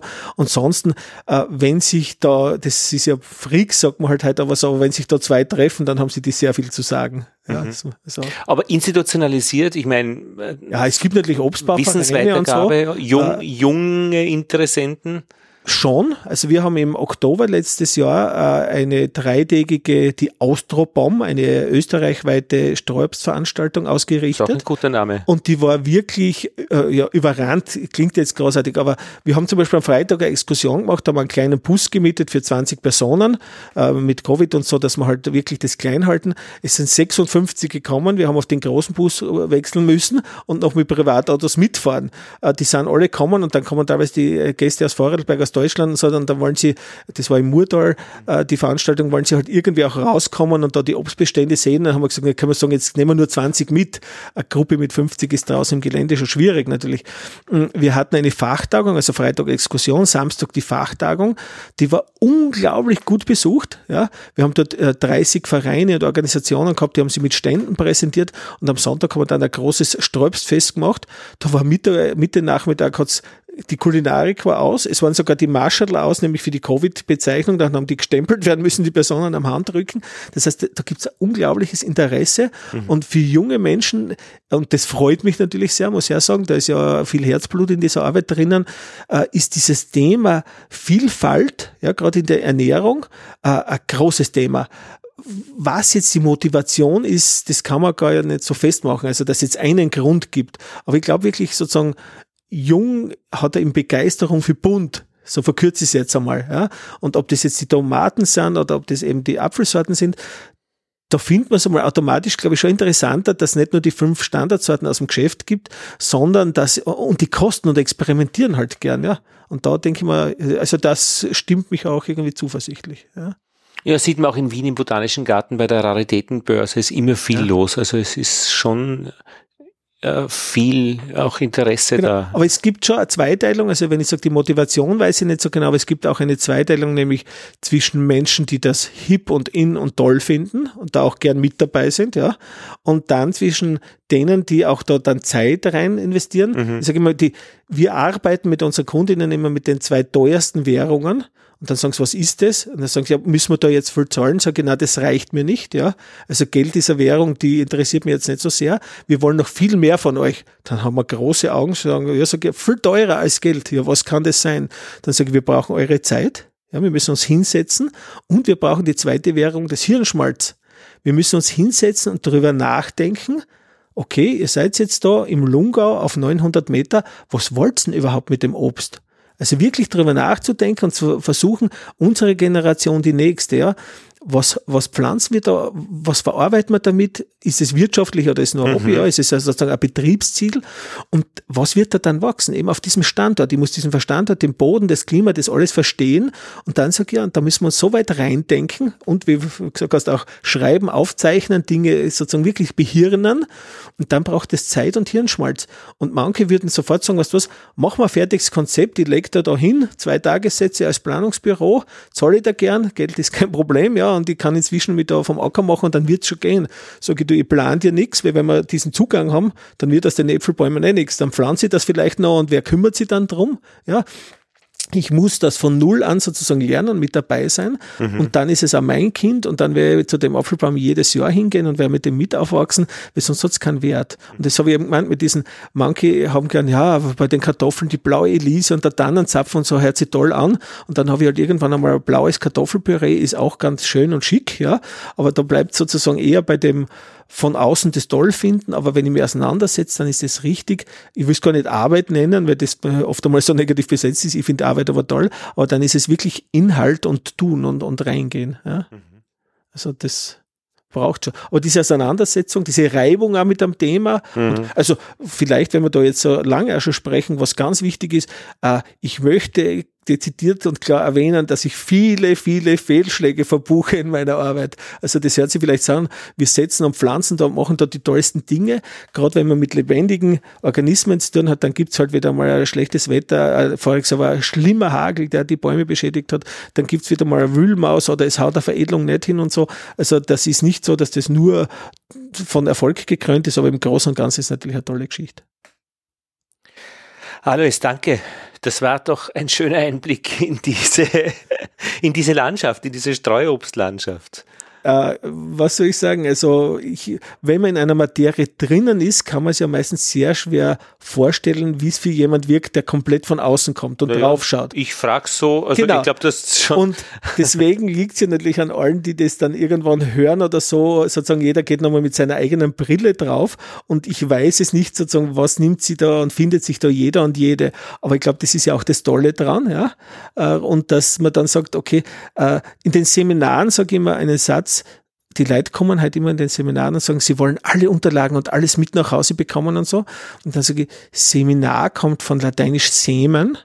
Und ich kann sozusagen für die Teilnehmerinnen vom Seminar nur einen Samen für euch da reinlegen. Und der soll dann weiter wachsen. Und so sie es immer, wenn man über was erzählt oder so, dann hofft man, dass man dort und da einen Samen legt. Und irgendjemand nimmt das aus. Und was da dann rauswächst, das ist mir jetzt nicht so wichtig, das weiß dann jeder selbst die Blüte und die Biene äh, vom Honig äh, von deinem Cousin Alois äh, Wilfling hast du gemalt? Äh, nein, nein, nein. Ich glaube, ich glaube, also jetzt will ich da ja nicht Unrecht tun, aber ich glaube, das ist so eine steirische, klassische Standardetikette, ja, ja. die nicht nur er hat, sondern die ist, glaube ich, ich weiß nicht, vom Imkereiverband oder wo er immer gibt. Muss auch wer gezeichnet Die hat schon länger haben. gegeben. Genau, die habe ich nicht gezeichnet, aber ich finde sie sehr ansprechend. Ja, also und aus deinem äh, Mund ist das was wertes Lob, wenn du das sagst. Ja, ja also ich habe es jetzt als Illustration schon beurteilt, aber ich glaube, es sozusagen die Steiermark und diese Blüte mit der Biene drauf ist, äh, ist in dem Sinne ein gutes Logo oder ein Sujet, ja. das das wiedergibt. Und äh, der Honig, äh, noch, du hast ja gesagt, äh, der Honig der Kindheit schmeckt dann wahrscheinlich am besten. Äh, nachdem ich so viel Zeit mit dabei war, äh, sozusagen habe ich, hab ich Bezug dazu. Ja, ja das ist ja Waldhonig. Also, äh, genau. Aus einer Höhe von irgendwie 800 bis 12, 1400 Meter und was äh, Nadelwaldgebiet hauptsächlich ist. Ja. Vielen Dank für Zeit und Inhalt. Bitte, ich hoffe, äh, das hört sich jemand an und hat eine Freude damit.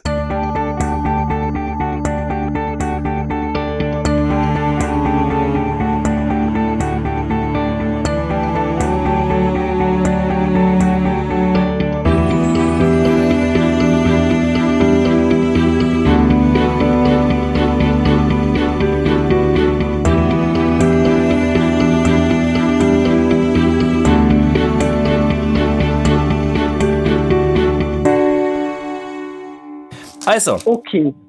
Die Korrespondentin in dieser Ausgabe kommt aus Wien. Sie lebt in Wien und wir haben jetzt Mitte März, ein bisschen schon über der Hälfte, 22. März, ein Dienstag und in Wien hatten wir heute 20 Grad. Ähm, das war doch ein guter Tag. Edith Panzenböck, die Obfrau der ImkerInnen Wien West. Stimmt das so?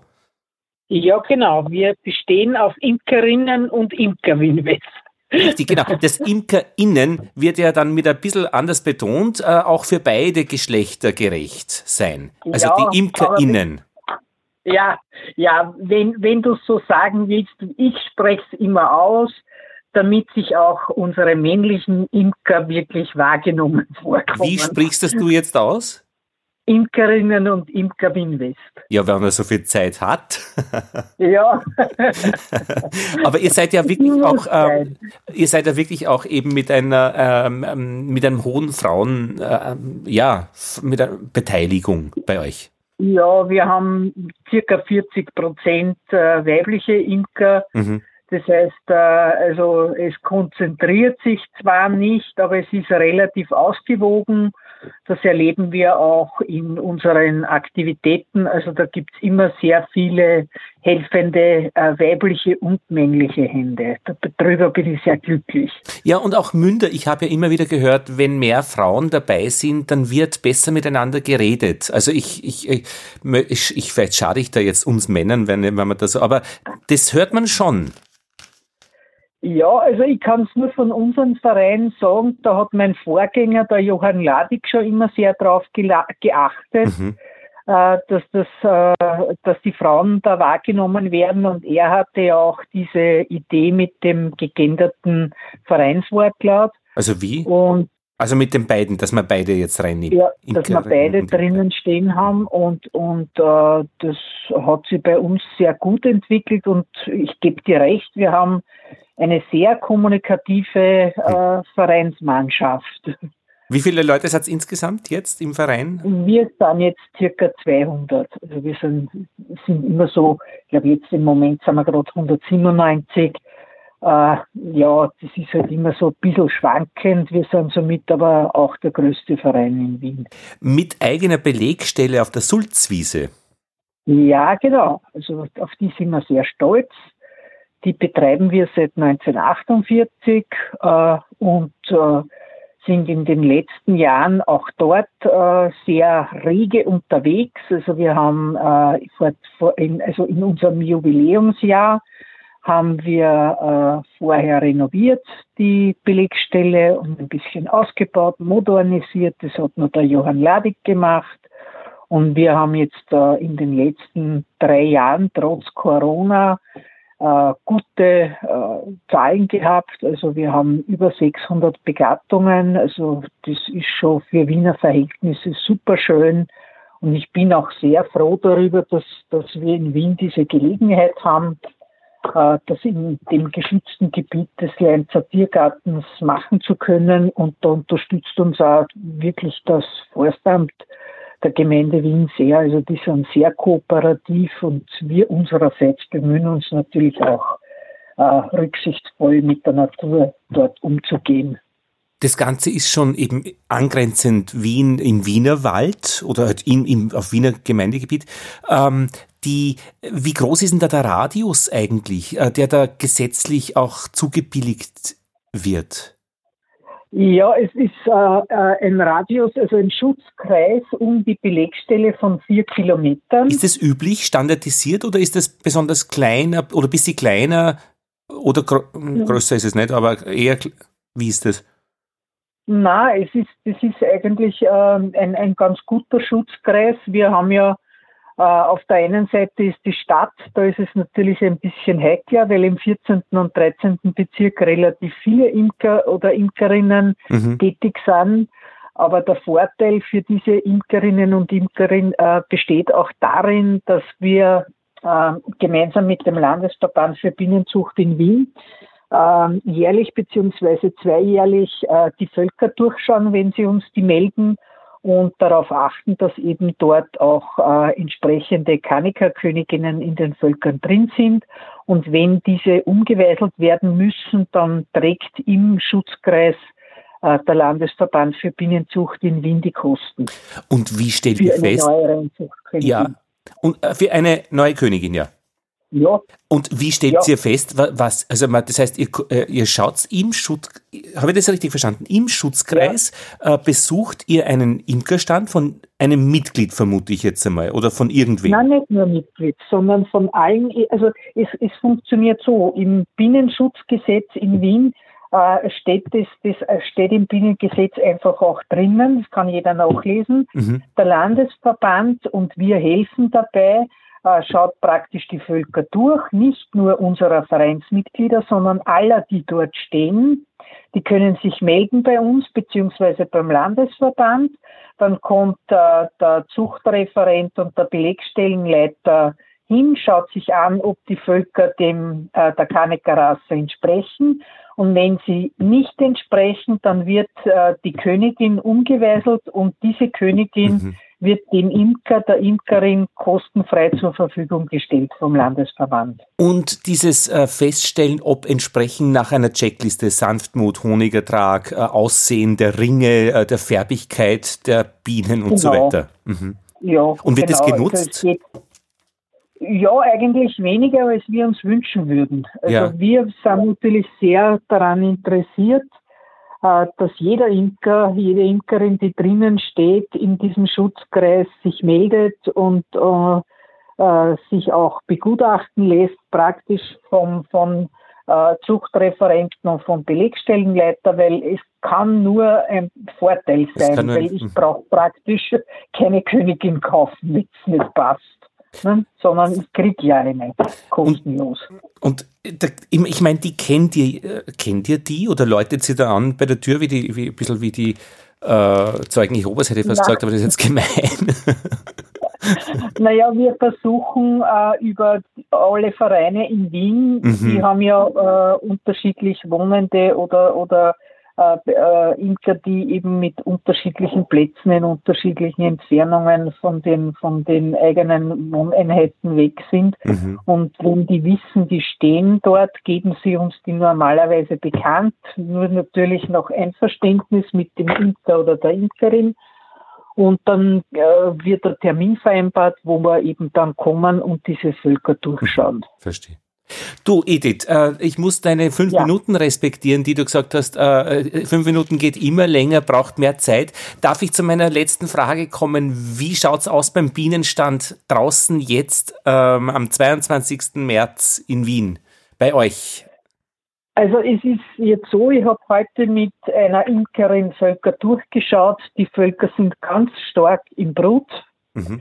Äh, es gibt die erste äh, große ich würde sagen, der Massenwechsel fängt jetzt wirklich schön an. Äh, die haben noch genug Honig. Äh, man weiß jetzt aber nicht genau, wie das Wetter weiter wird. Wenn es weiter schön ist und die eintragen können, was sie im Moment können, mhm. dann ist alles wunderbar. Also jetzt so von der Witterung gefällt es uns nicht, nicht schlecht. Was mir nicht so gut gefällt, ist, äh, dass es sehr trocken ist da wünsche ich mir schon ein bisschen Regen, damit mehr Nektar eingetragen werden kann. Weil mit dem Pollen haben wir kein Problem, mhm. aber mit dem Nektar könnte es vielleicht ein bisschen problematisch werden. Ja. Genau, die Trockenheit ist auch vorhergesagt. Es ist auch eben schönes Wetter vorhergesagt. Blüten jede ja. Menge. Ich glaube, die Mandel ja. und so weiter. Also alles schon da. Die, die Obstblüte wird dann ja, wann kommt denn die eigentlich? Wird auch nicht mehr, wird schon ein bisschen hin sein. Die Griesel äh, sind jetzt schon in Blüte, also die Zwetschgen, die Marille. Ja. Mhm, mh.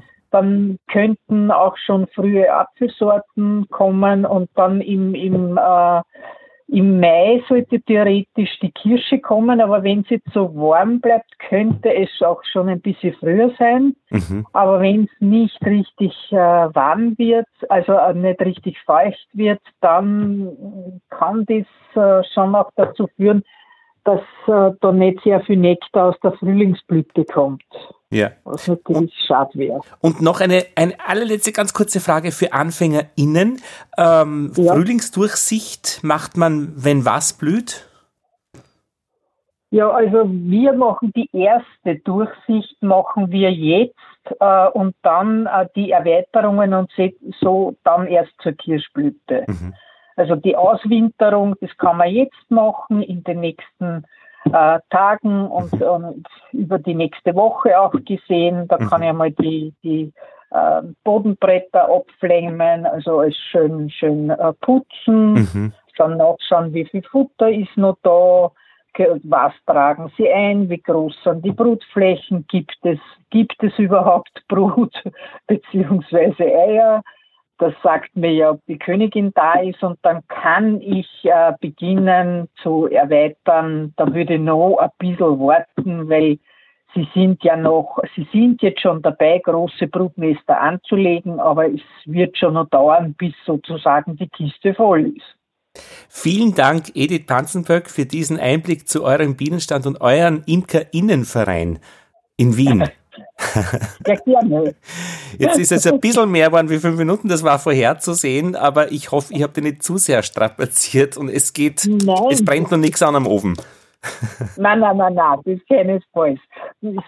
Freut mich jederzeit wieder, wenn wir wieder ein Gespräch führen. Sehr gut. Und die ZuhörerInnen bedanken sich ähm, sicherlich genauso wie ich äh, für eben deine Zeit und den Inhalt. Und das waren auch die Bienengespräche insgesamt. Die März-Ausgabe über alte Apfelsorten. Die nächste Ausgabe Nummer 78 kommt dann Mitte April. Da geht es tatsächlich um die Hyposensibilisierung. Was tue ich, wenn ich allergisch bin gegen Bienengift? Ich habe mit einem allergischen Arzt, nein, ein, einen Allergologen Psychologen, keine Ahnung, mit einem Arzt, der Fachmann ist für Allergien, für Bienenstichallergien und Hyposensibilisierung, ein Gespräch gemacht, das ist schon aufgezeichnet und das war super interessant und er erklärt uns alles, was wir wissen müssen, ähm, äh, dass wir mit diesem Thema äh, Allergie und was kann ich tun zurechtkommen. Das war's. Ja, das war super interessant, Edith. Ja, das war wirklich. Äh, ja, in, auch in Wien okay. aufgenommen. Anhören, anhören. Anhören, genau. Ja, manchmal betrifft es einen, aber es ist auch so zum Anhören interessant, dass man das Thema einfach gut ähm, bewerten oder ablegen kann, wie, wie, also worum geht's da eigentlich? Ja, also ist es, ähm, wenn man das erste Mal gestochen wird als Kind und dann das zweite Mal, da hört man so Sachen und der erklärt das sauber und das werden wir alles mitkriegen in der nächsten Ausgabe. Ja, sehr spannend. Rückmeldungen sehr gerne an feedback.bienenpodcast.at und das war's schon. Äh, wir verabschieden uns jetzt, die Edith und ich, äh, aus Wien. Viele Grüße. Auf Wiederschauen. Tschüss. Ja, das war's. So geht das. Ich freue mich. ja, und Lothar Bodingbauer verabschiedet sich eben. Das habe ich eh schon gesagt. Hm, passt.